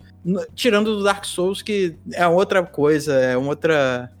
é, é doença, é cachaça. Outro Então, departamento. É, então não, não, não tem como. Mas, assim, outra forma de longevidade, que se pode dizer assim, de jogos, é os- alguns colecionáveis que acrescentam muita coisa dentro do- da história do jogo. Assim, eu não curto muitos colecionáveis, tipo, pega, sei lá, no, no próprio Uncharted tem vários desses. Pega um- uma relíquiazinha assim, Porra, é, assada, no e bota, é foda. E bota uma coisinha dessa, sabe? Uma, um, sei lá, uma- um boneco lá. Mas agora, quando você tem uma- um colecionável que ele não tá diretamente interligado ali na história do jogo, ele simplesmente aprofunda aquele mundo que você tá, cara, eu acho isso incrível. Eu acho, eu adoro isso. E o que eu joguei recentemente foi o Horizon Zero, Zero Dawn, que, cara, cada colecionável ali você pega, escuta e lê cada um, porque é, é de uma riqueza de detalhes, de construção de mundo, que, que é muito gostoso de ver. Vai, vai chegar o 2 aí, eu tô ansioso pra caramba, eu quero o PlayStation 5, pelo amor de Deus. eu preciso. Não, e, o, e o Horizon, o curioso é porque, pra mim, o, o, o maior atrativo do Horizon Zero Dawn, isso inclusive até uma coisa que eu quero ver como é que vão fazer no segundo, porque o maior atrativo pra mim no Horizon Zero Dawn é você descobrir o que aconteceu com aquele mundo, né? Você Sim. descobrir é, é, o que, que aconteceu pra ir do ponto onde nós estamos hoje, né, 2020, de, de, de, de coronavírus, até chegar é, o ponto que tá acontecendo na história, né? Então, os, a cole- os, cole- os colecionáveis acrescentam em cima disso. No Homem-Aranha também é um que faz isso muito bem, principalmente Cara, se os você é um fã, do um Homem-Aranha fã dos são quadrinhos. É maravilhoso. Cara, você achar um item, o, o- o cartão, é, e, o, e o Peter Parker falar: Ah, esse é o cartão de um advogado que me parou uma vez na rua e me deu e falou que se eu precisasse de, de alguma coisa eu podia entrar em contato com ele. Aí você pega e vê o nome: Matt Murdock. Isso aí faz um fã de quadrinhos igual eu ficar doido. Ah, e, é assim, maravilhoso, e- e- cara. E nem sempre é só referência. Às vezes acrescenta também em profundidade daquele personagem, porque a gente, ó, todo mundo conhece o Homem-Aranha, todo mundo sabe dos vilões do Homem-Aranha. Mas naquele jogo ali, a gente não sabe quais foram as histórias que aconteceram com aquele Homem-Aranha antes do jogo. Então, às vezes, através das mochilas, por exemplo, que sempre que ele pega uma mochila, tinha alguma coisinha ali que ele falava. De, porque é interessante a forma como acontece esse colecionável da mochila, porque meio que toda vez que o Peter Parker vai entrar em ação, ele joga a mochila em algum canto com a teia e vai, bota o uniforme e vai embora. E esquece a mochila lá. Então, eles dão meio que uma justificativa por que tem mochila É muito pela legal. É muito É legal. muito maneiro, cara. O jogo, o jogo do Homem-Aranha é muito bom, é. É, o Porra, jogo do. Homem-Aranha é bom pra caramba. E eu vou ficar. É memorável Morales. Miles Eu tô Morales. muito triste que eu não vou jogar Miles Morales esse ano, porque não tem como comprar um PlayStation 5 com dólar a 5,50. Ah, mas a gente vai comprar. Um dia vai, um dia vai. Não, um dia vai e vai ser o primeiro jogo que eu vou comprar. Foi que nem o. Já o- falei, já falei pra você, Gustavo. 2021 é o ano do backlog. Ninguém vai jogar lançamento. Ninguém. Não, vai. Só, os- só os que for cross-game, assim. É, Não não, se, se sair lançamento pra Switch, eu jogo. Mas É. se não, não tem mais direct, então não deve ter mais. Enfim. Não, é, eu queria o Resident 8, né? Mas aparentemente não vai sair aí pra, pra- pra PlayStation 4, Xbox One. Enfim, mas o Pois Homem-Aranha é. ele, fa- ele faz isso muito bem, muito. Você existe formas inteligentes de você alongar a experiência da pessoa, não necessariamente da forma mais canalha possível. Você tem como fazer isso de jeitos criativos, não só com colecionáveis, mas com é, coisas dentro dos jogos. E às vezes tem New Game Plus que acrescentam algumas coisas. O Final Fantasy VII Remake fez isso. Se você jogar no modo hard, tem algumas coisas que recompensam o jogador é, dentro do jogo, mas é completamente opcional jogar o modo hard. que Ele, ele tira algumas funções, você não pode usar magia, eu acho que ou itens dentro da- das batalhas, então ele realmente acaba dificultando um pouco. Um aqui que o Daniel não vai gostar muito do exemplo, mas que faz muito bem, e eu peço desculpas por usar isso como exemplo. Se é você citar Gearbox aqui, eu vou te bater. é o Borderlands. Ele Aí, tá? Olha aí. Ah, o, Ele- eu ia citar Borderlands, mas o Gusta fez isso por mim, obrigado. É, ele faz isso bem. Palhaçada isso. Porque os personagens têm várias classes, então. É que nem o, o Bloodborne. Sabe quando você tá jogando Bloodborne? Aí você tá gostando tanto daquela experiência que você já pensa, putz, eu tô com essa arma aqui, tá bem legal. Mas Caralho, mano. O maluco aí compara Bloodborne com Borderlands. Não, porra. Aí, porra, aí tá de sacanagem. Eu vou, Mano, mas é no vou sentido. cortar na edição isso aí. Mas é no sentido de, pô, eu tô fazendo essa campanha, essa jornada com essa classe, com essa arma, desse jeito, com essa build, e tá maneiro. Ah, mas se eu fizesse isso de novo com uma outra build, pô, vai ser mais legal, vai ser pior, eu vou sofrer mais, eu vou sofrer menos. Você já fica com isso na sua cabeça e isso já te motiva a fazer isso novamente. E é bem legal, eu gosto quando o jogo, quando o jogo tem isso. Ou como tem extras igual o Caio falou, o, o Devil May Cry 5 mesmo, você tem o Blood Palace lá que tem 100 andares e você pode ficar ali jogando, jogando, jogando, e o gameplay do jogo é bom o suficiente pra que te para que te engaje ali naquilo. E outra coisa também que eu gosto muito, quando é feito de forma inteligente, que são as conquistas e troféus. Ah, é ótimo. Muito é, bom o platinar um jogo legal. troféu. É, o troféu ele entra ali quase que na categoria do colecionável, né? Que é Uhum. algo que você faz. É, é- é que tudo isso faz parte do completionista, né? Que é, é algo até que quando você vai ver lá no How Long to Beat, tem lá, né? Quanto tempo você leva jogando como um, um ser humano normal, como você joga sendo um completionista nível Lúcia Batatinha. Mas. É tipo isso mesmo. Troféu, quando bem Mas- feito, também cai bem. Sim. Mas sim. olha, tem, tem um lance que eu acho que determinadas platinas não são, não são saudáveis pegar, porque elas talvez possam estragar o jogo, porque você gosta tanto de um jogo, você pensa em platinar, que o trabalho que dá de determinados jogos vai fazer você ter uma sensação ruim de estar ali sofrendo para pegar qualquer para pegar determinado troféu. É por esse motivo que eu não platinei o- al- alguns jogos e eu não tenho nenhum jogo da From Software platinado, porque eu sei que sofre muito para colecionar, para fazer o farmar lá os itens de, de Covenant, né? Então, cara, eu, eu não faço porque eu sei que eu, É, eu- o- não é aquilo que eu gosto. Então, O Dark Souls eu 1, 2 e evito. 3 eu nunca patinei, não. Mas Bloodborne eu te aconselho. Bloodborne é muito bom de patinar. Ah, Tem platina que é retardada, gente. Igual Darksiders, eu acho que Darksiders 1 ou 2, você tinha que ficar horas e horas cavalgando. Ah, pelo amor de Deus. Como, é como isso é? Como é prazeroso. O Gran Turismo 5, que tinha uma corrida de 24 horas. Meu irmão, eu vou ficar 24 horas na frente do videogame jogando Gran Turismo? Que Mas dia? pera aí, dá pra salvar no meio da corrida? Não, direto. E a é cavalgada lá foda. também. É, não, aí, é foda. Não, pô, aí Tem é um troféu idiota. no Gran Turismo, tem um troféu no Gran Turismo que você tem que ganhar com meio, meio segundo de diferença do segundo lugar. Tipo, como é que você vai fazer isso? Exatamente meio segundo. Exa não, não, sei se, não sei se tem uma janela de diferença, mas é tipo, tem que estar colado um no outro e tem que ser pelo menos meio segundo de diferença. Aí é brabo. Não, o Caio tá aqui não me deixa mentir. A platina do Metal Gear Solid 4 é horrorosa. Não, é, é, é psicopata. O É, original é é. psicopata. Não, ele é louco. Tipo, ele não tinha platina, né? Ele não tinha troféu o jogo quando ele foi lançado em 2008. Eles implementaram depois. Aí ficaram pedindo pro, pro, pro Kojima colocar lá e fazer uma lista de platinos. Acho que o Kojima tava de saco cheio, foi lá e fez qualquer coisa, mas assim, é qualquer coisa de psicopata. Que é retardado. Street Fighter 4 também é retardado. Você precisa ser o Daiko Mehara pra platinar aquele jogo. O, o, troféu que eu mais odeio, e é um que tem muito no, na Rockstar, é troféu de matemática, que você tem que ficar contando várias coisas, quantificando várias coisas que você tem que fazer. Tem um troféu que você tem que matar 500 pessoas com uma metralhadora montada no Red Dead Redemption 1. Você só encontra a metralhadora montada em dois lugares do mapa em que não tem ninguém por perto. Então você tem que você tem que chamar a polícia, atrair ela, montar na metralhadora que fica no meio do forte, no, no topo de uma montanha e ficar matando. E daí se acabar, você tem que atrair mais policiais e repetir esse processo durante horas e não é divertido. Eu acho que eu acho que o troféu é aquele que faz com que você explore além do que você viu no jogo. É que faz você explorar as possibilidades. E eu acho que eu já posso engatar no meu exemplo de New Game Plus, que são os jogos que você tem vários caminhos diferentes para você fazer. É, eu tenho, por exemplo, a série Mass Effect. Eu vou citar o Mass Effect 2, em que você. É maravilhoso esse jogo, um dos meus favoritos. E, e você pode, por exemplo, ser um bom samaritano, uma pessoa gente boa tudo mais. Ou você pode ser o bad boy, filha da puta, que fica dando pedala em todo mundo que você vê que te enche o saco.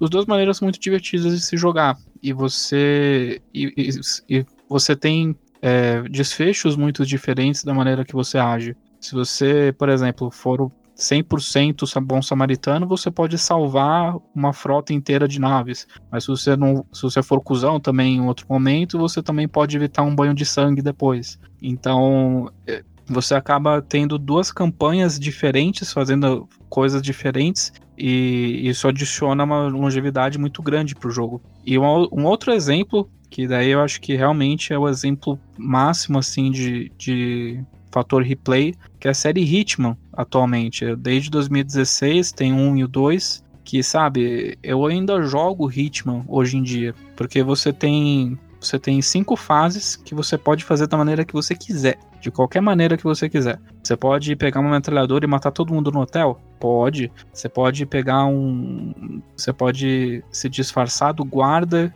que tá com um cara lá dentro da sala e matar ele silenciosamente? Também pode. Inclusive, essa, e essa é a graça do jogo. Sim, essa é a graça do jogo. É, eu, eu, eu fiz o gameplay no NGP em que eu terminei o primeiro jogo em 3 horas. E, mas, cara, são tantas possibilidades, é um absurdo, cara. O segundo jogo, eles expandem ainda mais isso. É, eu posso sentar agora para jogar o, o, o, primeiro ou o segundo, eu ainda vou descobrir maneiras diferentes de assassinar alguém. E eu acho que é o melhor tipo de fator replay que tem, que é quando a fase é um grande playground, em que você é recompensado por você explorar, ele recompensa a sua curiosidade e a sua experimentação é, sabe, é muito gratificante no ritmo, porque você ganha pontos se você descobrir uma nova maneira de matar, se você descobre um novo disfarce e tudo mais. E tem umas maneiras muito elaboradas de você matar alguém. Você pode se disfarçar do amante do alvo, ligar para ela, marcar um ponto de encontro, matar ela e esconder ela no banheiro. É maravilhoso.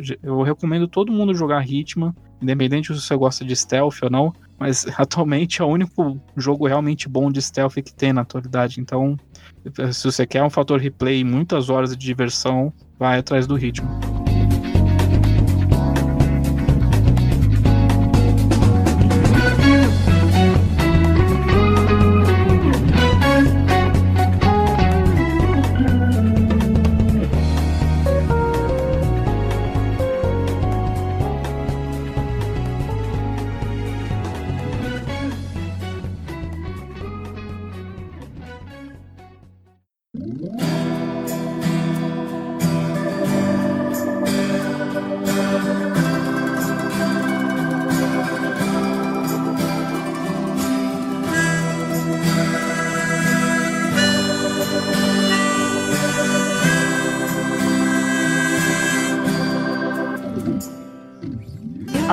Finalizar o programa, cada um aqui vai falar um jogo gigante. Não é um jogo médio, não é, não é 20 horas. Um jogo gigante e um jogo curtinho. Aquele jogo ali que você, você tem uma experiência ali que sentou, zerou, acabou. Ambos que vocês amam e como que a duração do game favoreceu na experiência como um todo. Eu acho que é legal aqui que a gente vai conseguir ter uma visão do lado bom do jogo longo, do jogo curto e como é que essa duração nos jogos acaba influenciando neles. Eu vou começar já falando no meu jogo que é, que é o longo, que eu vou falar Persona 5.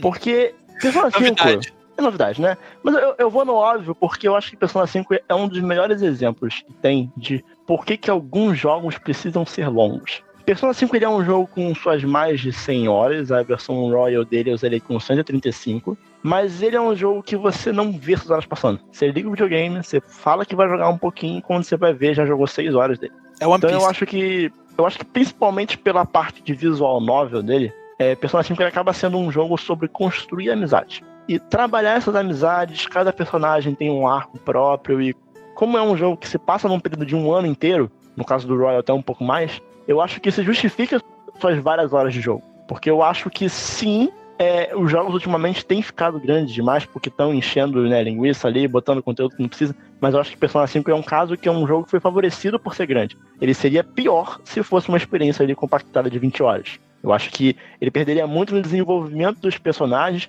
e mesmo que às vezes não esteja acontecendo muita coisa, mas o fato de você estar passando um tempo com aqueles personagens já é algo que vai te acrescentar na experiência completa do jogo, que é o que o jogo propõe. Entendeu? Que é essa questão de você fazer amizade e com essas conexões você melhorar como ser humano e zerar o jogo. Então, eu acho que Persona 5 é sim um caso de um jogo que é gigante, mas que é justificável e pra mim ele ser longo torna a experiência dele melhor. Bom, pra mim um, um exemplo de jogo gigante que pra mim funciona é o, o The Witcher 3. O The Witcher 3 ele tem um mundo que ele é muito gostoso de explorar e ele te recompensa o tempo inteiro e tá explorando aquele mundo. Estar dentro daquele mundo é muito recompensador. Você vê aquele local funcionar, as pessoas, os, os NPCs, né, no, no caso, e cada região do jogo você tem é, coisas funcionando de jeitos diferentes. Em Velen é de uma forma, é um lugar onde as pessoas são mais pobres, onde você vê que a guerra ela chegou, afetou ela de, de um jeito diferente. A guerra não chegou em Novigrad, então Novigrad é de uma forma, e você tem Skelly que está passando por uma reformulação ali no, no governo. Então, é- todos esses lugares eles funcionam de formas muito distintas e esse mundo ele tem muitas coisas para você.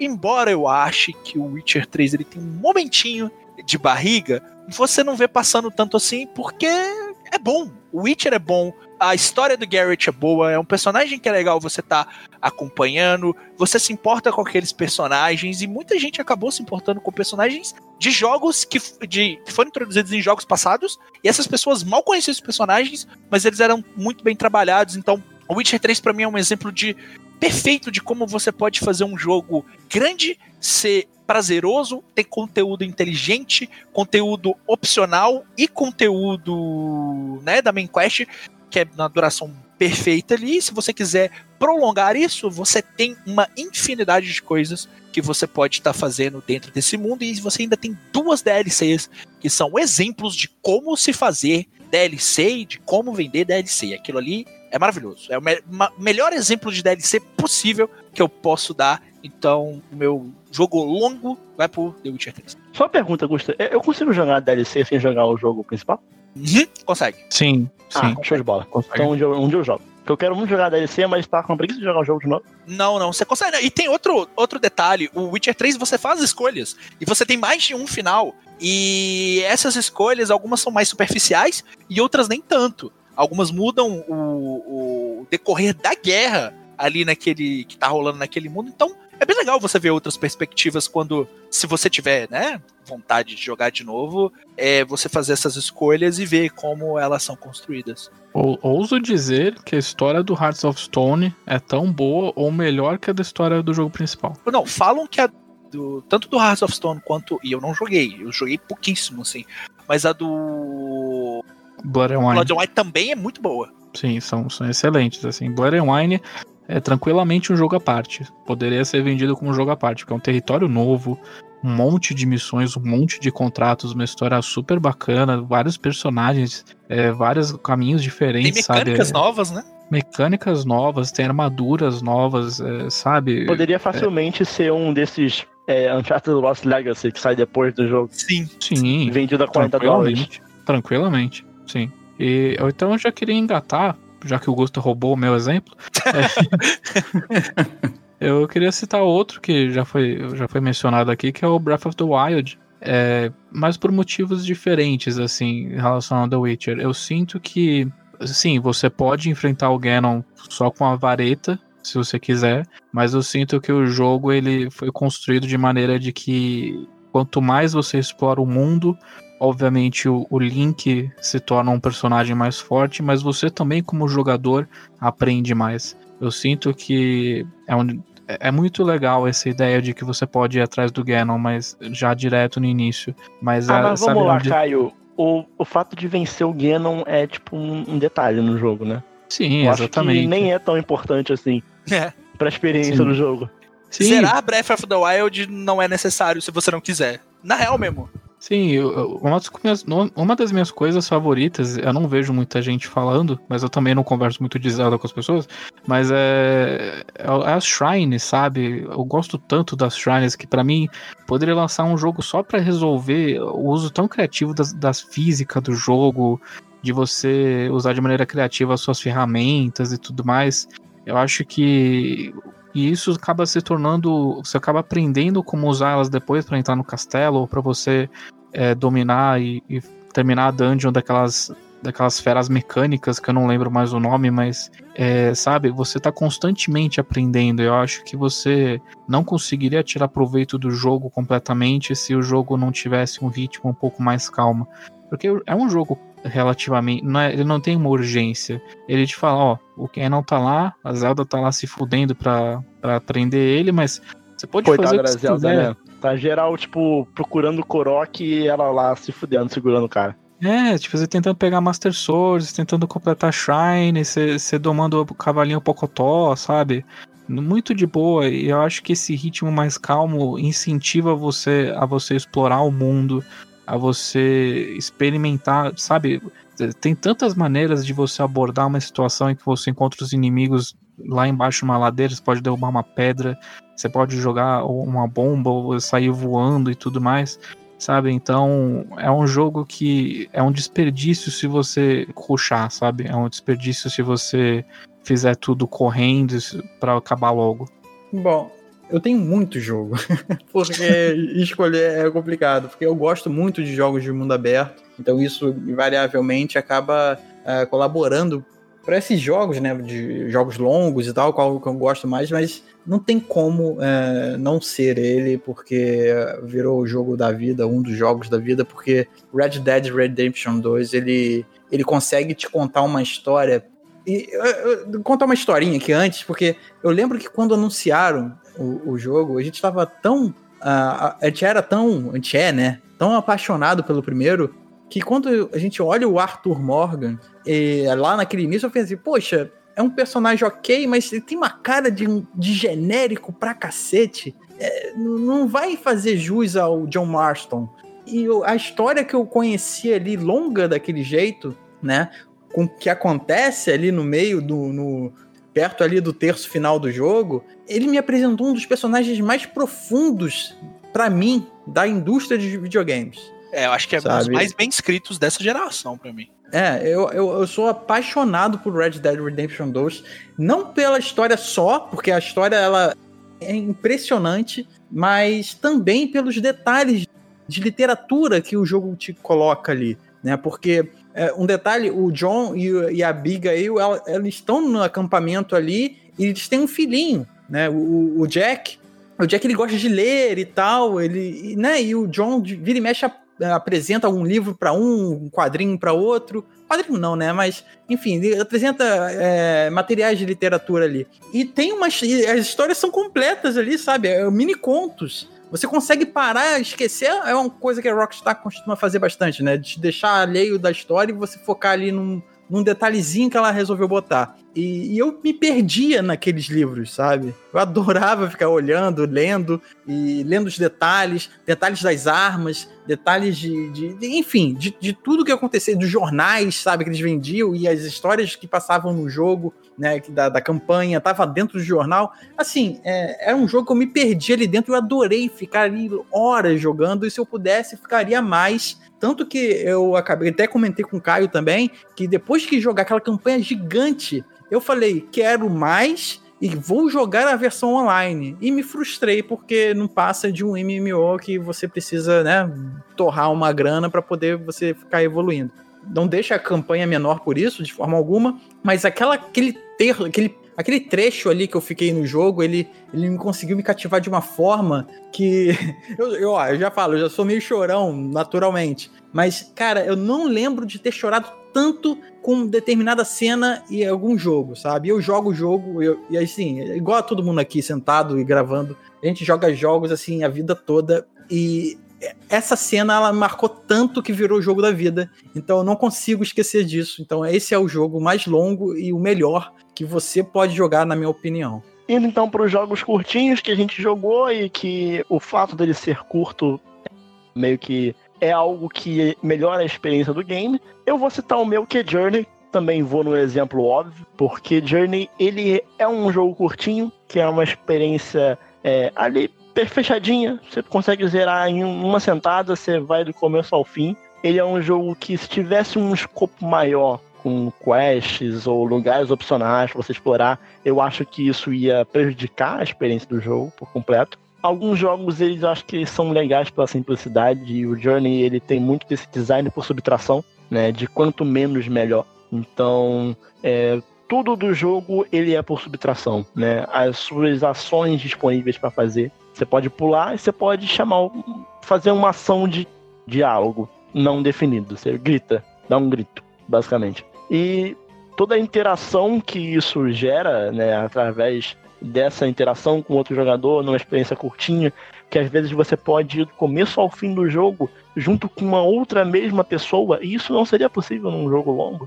Eu acho que torna o Journey essa experiência fechadinha que eu sou tão apaixonado por esse jogo e que, felizmente, esse jogo existe e ele é simples do jeito que ele precisava ser. Bom, o meu exemplo de jogo curto que eu gosto muito, é um jogo que eu já falei no podcast várias vezes, que eu amo, maravilhoso, e que se fosse maior do que ele é, ele não seria tão bom como ele é, que é o Her Story. É um jogo que funciona num ambiente de computador antigo e é um jogo que você vai ver vídeos e é uma, é uma repetição, então isso pode acabar enjoando se você fizer demais, mas ele Mas faz... é jogo mesmo.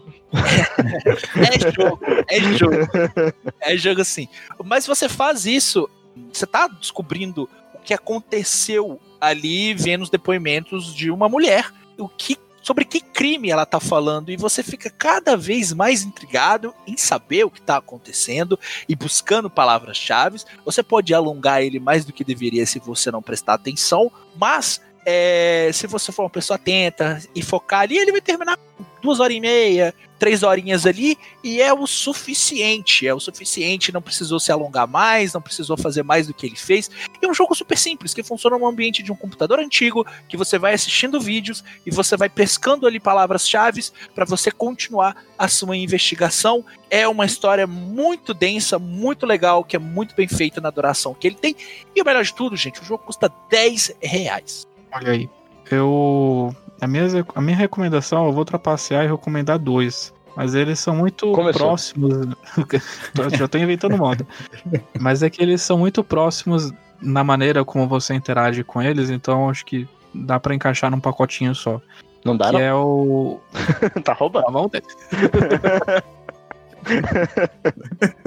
Mas eu vou, eu vou recomendar o Valhalla e o, o, o, aquele jogo de bartender cyberpunk, não Assassin's Creed, e o Coffee Talk, que os dois são basicamente jogos em que você acompanha a conversa, o cotidiano, o dia a dia de personagens. Você trabalha ou como bartender ou como o barista, né? Você serve bebidas para os personagens, você acompanha as conversas deles. É uma experiência muito light, assim, quase que não é um jogo, se não tivesse essa questão de interagir, de você criar as bebidas, os cafés e tudo mais. Você acompanha os conflitos das pessoas e É, é quase como se você estivesse vendo um filme, um filme interativo de duas, três horas, assim. Acho que dá para acabar tranquilamente o, o, Valhalla e o Coffee Talk em três, quatro horas. E, ó, e, essa, acho que essa passividade, você acompanhar o, os conflitos que tem início e fim, faz com que ele funcione muito bem nesse formato mais compacto, sabe? Ele funciona mais como um, uma história interativa, que acho que se adicionasse mais coisas, perderia o impacto de todos os conflitos que os personagens passam, sabe? O Valhalla é mais cyberpunk, que tem questões de transhumanismo e tudo mais, enquanto o Coffee Talk ele até é um mundo fantástico que tem orcs, elfos e tudo mais, mas ele trata de questões muito, muito presentes no dia a dia, como crunch, como racismo e tudo mais. E são jogos extremamente baratinhos, você encontra acho que em todos os em todas as plataformas. Na Steam eu paguei acho que 25 reais no Coffee Talk e o Valhalla acho que tá por 60 por aí no, na Playstation, mas vale muito a pena. Então fica aí minha recomendação dupla, trapacei assim mesmo e é isso aí.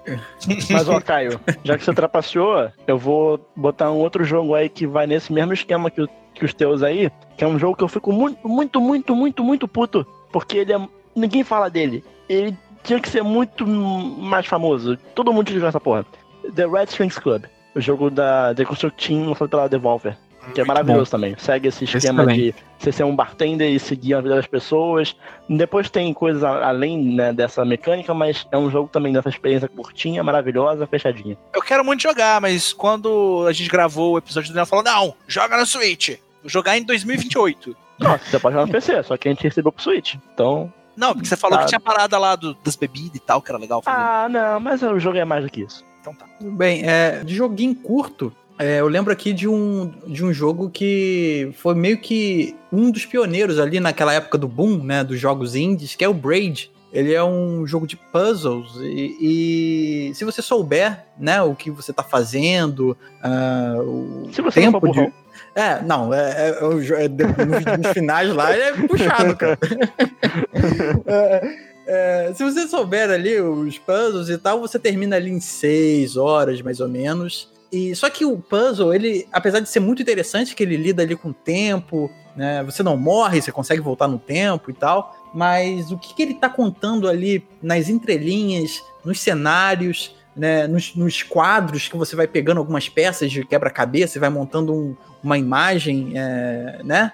Ele vai contando uma história ali paralela que no final do jogo você, assim, você explode a tua cabeça, sabe? Você simplesmente tem um plot twist ali que é muito interessante. É um dos jogos que eu, assim, que eu. Assim, é, é muito bom, né? Jogo que a gente pega, senta depois que termina, você começa a analisar o que você tinha jogado antes. A própria frase que o, o jogo vai sempre te, te né, martelando que a, é, a, princesa não está nesse castelo, é, você tem que ir para um outro, que ele é muito inspirado em Mario, né? Ele tem várias sessões de plataforma, então é, ele tem é, essa inspiração e essa frase não tá jogada. Essa frase tem um contexto e você só vai descobrir lá no final. Eu acho um jogo excelente e curtinho, né? Ele não tá agora por aqui, ele tá na, ele era da geração passada, tem no PC, mas se você conseguir pôr as mãos nele, jogue porque ele vale muito a pena.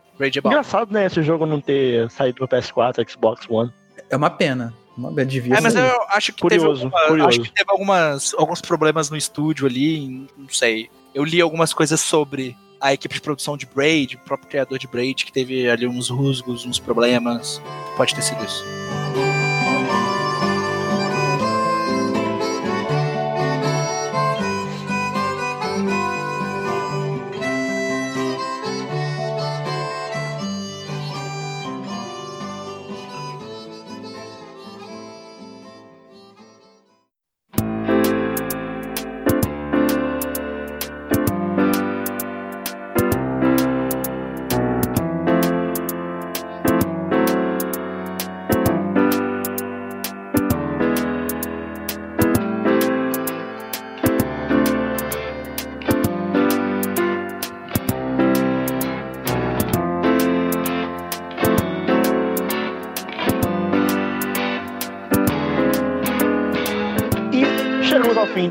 Um podcast. Muito obrigado pelo apoio e pelo feedback. Estamos aí sempre à disposição para sugestões de pauta e críticas construtivas. Se você quiser falar com a gente, mande um e-mail para contato@splitcast.com.br e siga nossas redes sociais em Twitter e Instagram @splitcast Outro canal de comunicação que temos utilizado bastante é o nosso canal da Twitch. Por lá a gente tem toda semana jogado vários joguinhos. Você entra em twitch.tv deixa o seu follow lá e se você tiver Amazon Prime, deixa lá seu sub. Todo mundo que é assinante do Amazon Prime, que custa, acho que 10 reais, né? Tem direito, a, tem direito a um sub na Twitch. Então, se você tiver aí com o seu sub disponível, ajude, pois sempre é bem-vindo, né? Essa moral pra nós aí. Estamos jogando recentemente o Final Fantasy X e Bloodborne, como sempre, vamos continuar até o final. E recentemente começamos uma live de Minecraft em co Perfeita, Então, nós três, eu, Gusta e Thaís, jogando juntos, criando o um mundo do zero, explorando, aprendendo. Pois Thaís Tunhon nunca jogou na vida, então sabe primeira, que. Primeira live, a Thaís inundou a casa. Não, Augusta, manja, aquele, manja aqueles vídeos de 2012 de Minecraft ah. que a galera ia descobrindo como é que funcionava o jogo? Sim. Se você sente saudade dessa época, acompanhe nossas lives. Cola tá aí. rolando lá. Cola aí. E eu queria agradecer a presença do Diogo e do Caio por terem comparecido. Foi difícil gravar esse episódio, hein?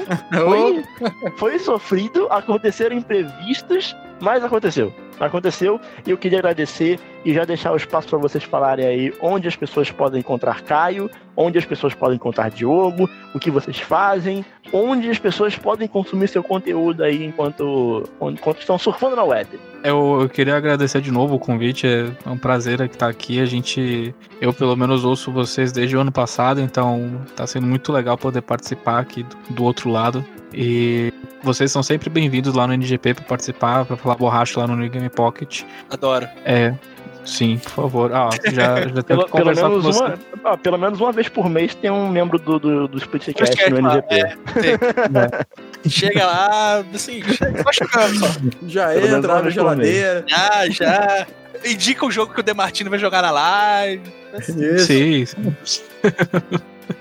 Mas vocês podem me encontrar nas redes sociais. Eu uso mais o Twitter, é, arroba letra K e O Vicentini, lendo tudo junto que o Vicentini.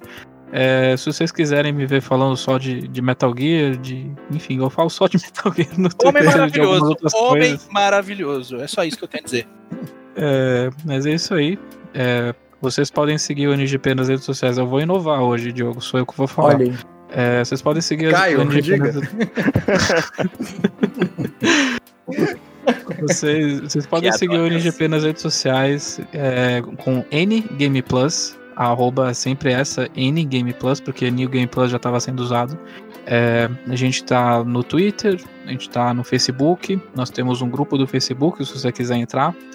Nós temos também nossa página oficial, que a gente mostra lá todos os nossos gameplays que a gente vai fazer, todas as matérias e tudo mais. O nosso hub principal é o site, newgameplus.com.br, mas vários conteúdos que a gente está fazendo, o nosso grosso dos nossos conteúdos é o YouTube, em que a gente faz gameplay. No momento que a gente está gravando, o Martini deve ter acabado o gameplay de Deadly Premonition 2. Muito Deu feliz. Salve ele. Muito, Muito feliz. feliz. E é lá que a gente artigos. de 10 FPS. É. 10 FPS. Ele, fe contar, ele fez uns tweets felizaço com o jogo. e se você quiser ver o Demartini sofrendo com Daily Premonition 2, sofrendo com Resident Evil 6, tem um monte de gameplay dele sofrendo com esse jogo. Mas vários outros jogos legais, a gente tá no meio de uma zeratina do The Last of Us 2. A gente tem a zeratina do primeiro jogo, tem a zeratina de Metal Gear 1, 2 e 3, enfim. Tem muita coisa, tem muito artigo legal, tem muito análise. E é isso aí. Recomendo fortemente um vídeo recente aí da NGP que fizeram um deepfake, botaram a cara do Demartini no protagonista do Resident Evil, ficou maravilhoso. Sim, sim, é, é assustador, cara. É assustador. Porra, eu, eu ia esquecendo, a gente tem um podcast é, o, o podcast quem toca sou por eu acaso, e o Diogo. Por acaso. Vocês têm um podcast. Por acaso a gente tem um podcast que é o New Game Pocket. É, toda sexta-feira a gente tá lá falando de jogos, de filmes e tudo mais. É, a gente tá num período aqui no mês de julho que a gente tá fazendo podcasts menores, porque a gente tá se preparando pro próximo semestre para fazer muitos conteúdos legais, entrevistas especiais e tudo mais. Então vocês podem seguir a gente lá no no Spotify, no Google Podcast, no Apple Podcast, no Castbox, enfim. Se existe, a gente tá lá em questão de, de serviços de podcast. E é isso aí. Mais uma vez, obrigado e tamo aí. Então, pessoal, eu reforço as palavras do Caio. Eu agradeço muito o convite. É, foi muito bom gravar aqui com vocês. É, eu, eu tô lá, né, no Twitter, é, é id, underline Diogo. Falo lá minhas, minhas, minhas groselhas. Tem muita foto do Church, meu gatinho. Tem muita coisa sobre seu livros. Gato. Seu gato é lindo, velho. É, gato é, é, é uma fofura. Ele é. Ele tem aquele nariguinho dele, ronco fora. É, lá tem algumas coisas sobre livros, RPGs, o Church, enfim. É, é isso. É, o Caio disse tudo. A gente tá lá nas redes sociais, acompanha a gente. É, ouça nosso podcast também, se você curtiu aqui que a gente falou aqui no Split. E é isso. Agradeço o convite novamente. Um abração. Então, para finalizar, Diogo e Caio, temos o nosso bloco aqui final, onde o convidado escolhe qual a música que vai encerrar o programa. Como vocês são dois, entre um consenso aí, batam um no outro e qual a música. Vocês têm 30 segundos. A gente tem. É, quem, sair, quem, sair mais, quem sair mais roxo, leva. eu, pensei, eu pensei em falar outra. Quem, quem gritar de dor primeiro, perde. É, tá é igual, aquele, é igual o Dark Knight, né? O Coringa quebra um pedaço de, de taco de sinuca e joga no chão e fala, se, se vira aí. Mas fala aí, fazer, fala aí. fazer aquele, aquele concurso de tapa na cara, sabe? Uhum. Que um cara tapa na cara do outro, até um apagar. Tem aquele barbudo, né? Que é o Pelé do, do esporte. E, e, e desculpa estar tá desviando justo no final do podcast, mas quem ganhou desse cara, o único cara que ganhou dele é brasileiro. Maguila. Olha aí, o orgulho do tapa na cara BR. É isso aí. Falcão mas... campeão dos campeões. Só que não tapa na cara. Vou rever. Jogou o bonezinho pra trás e deu no tapa. Na, na, na, verdade, o campeão do tapa na cara é Daniel Furlan. Quem entendeu, entendeu. entendeu, entendeu.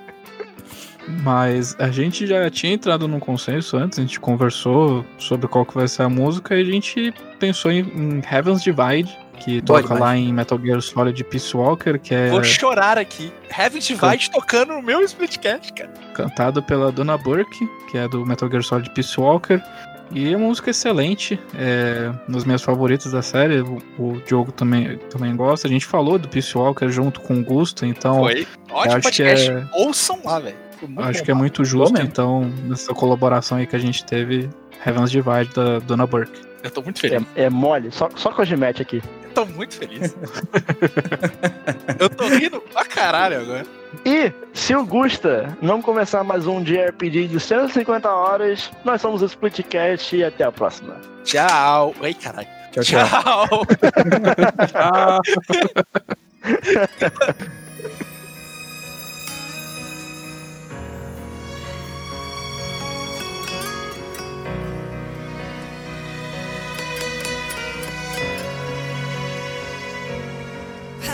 of white cover fields flowing in grieving tears, and all the hearts once new, owned and shattered now. Love can kill, love will die. Give me wings to fly, fleeing this world so cold. I just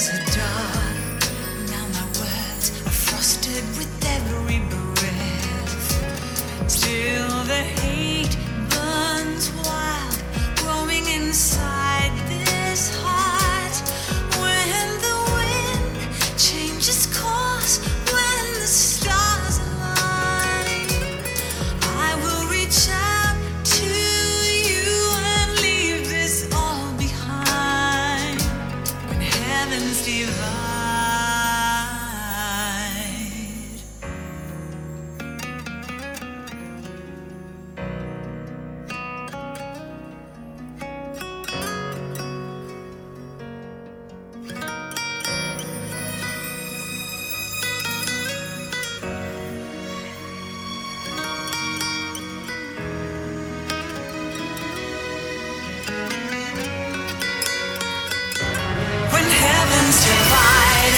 I will see the choices with.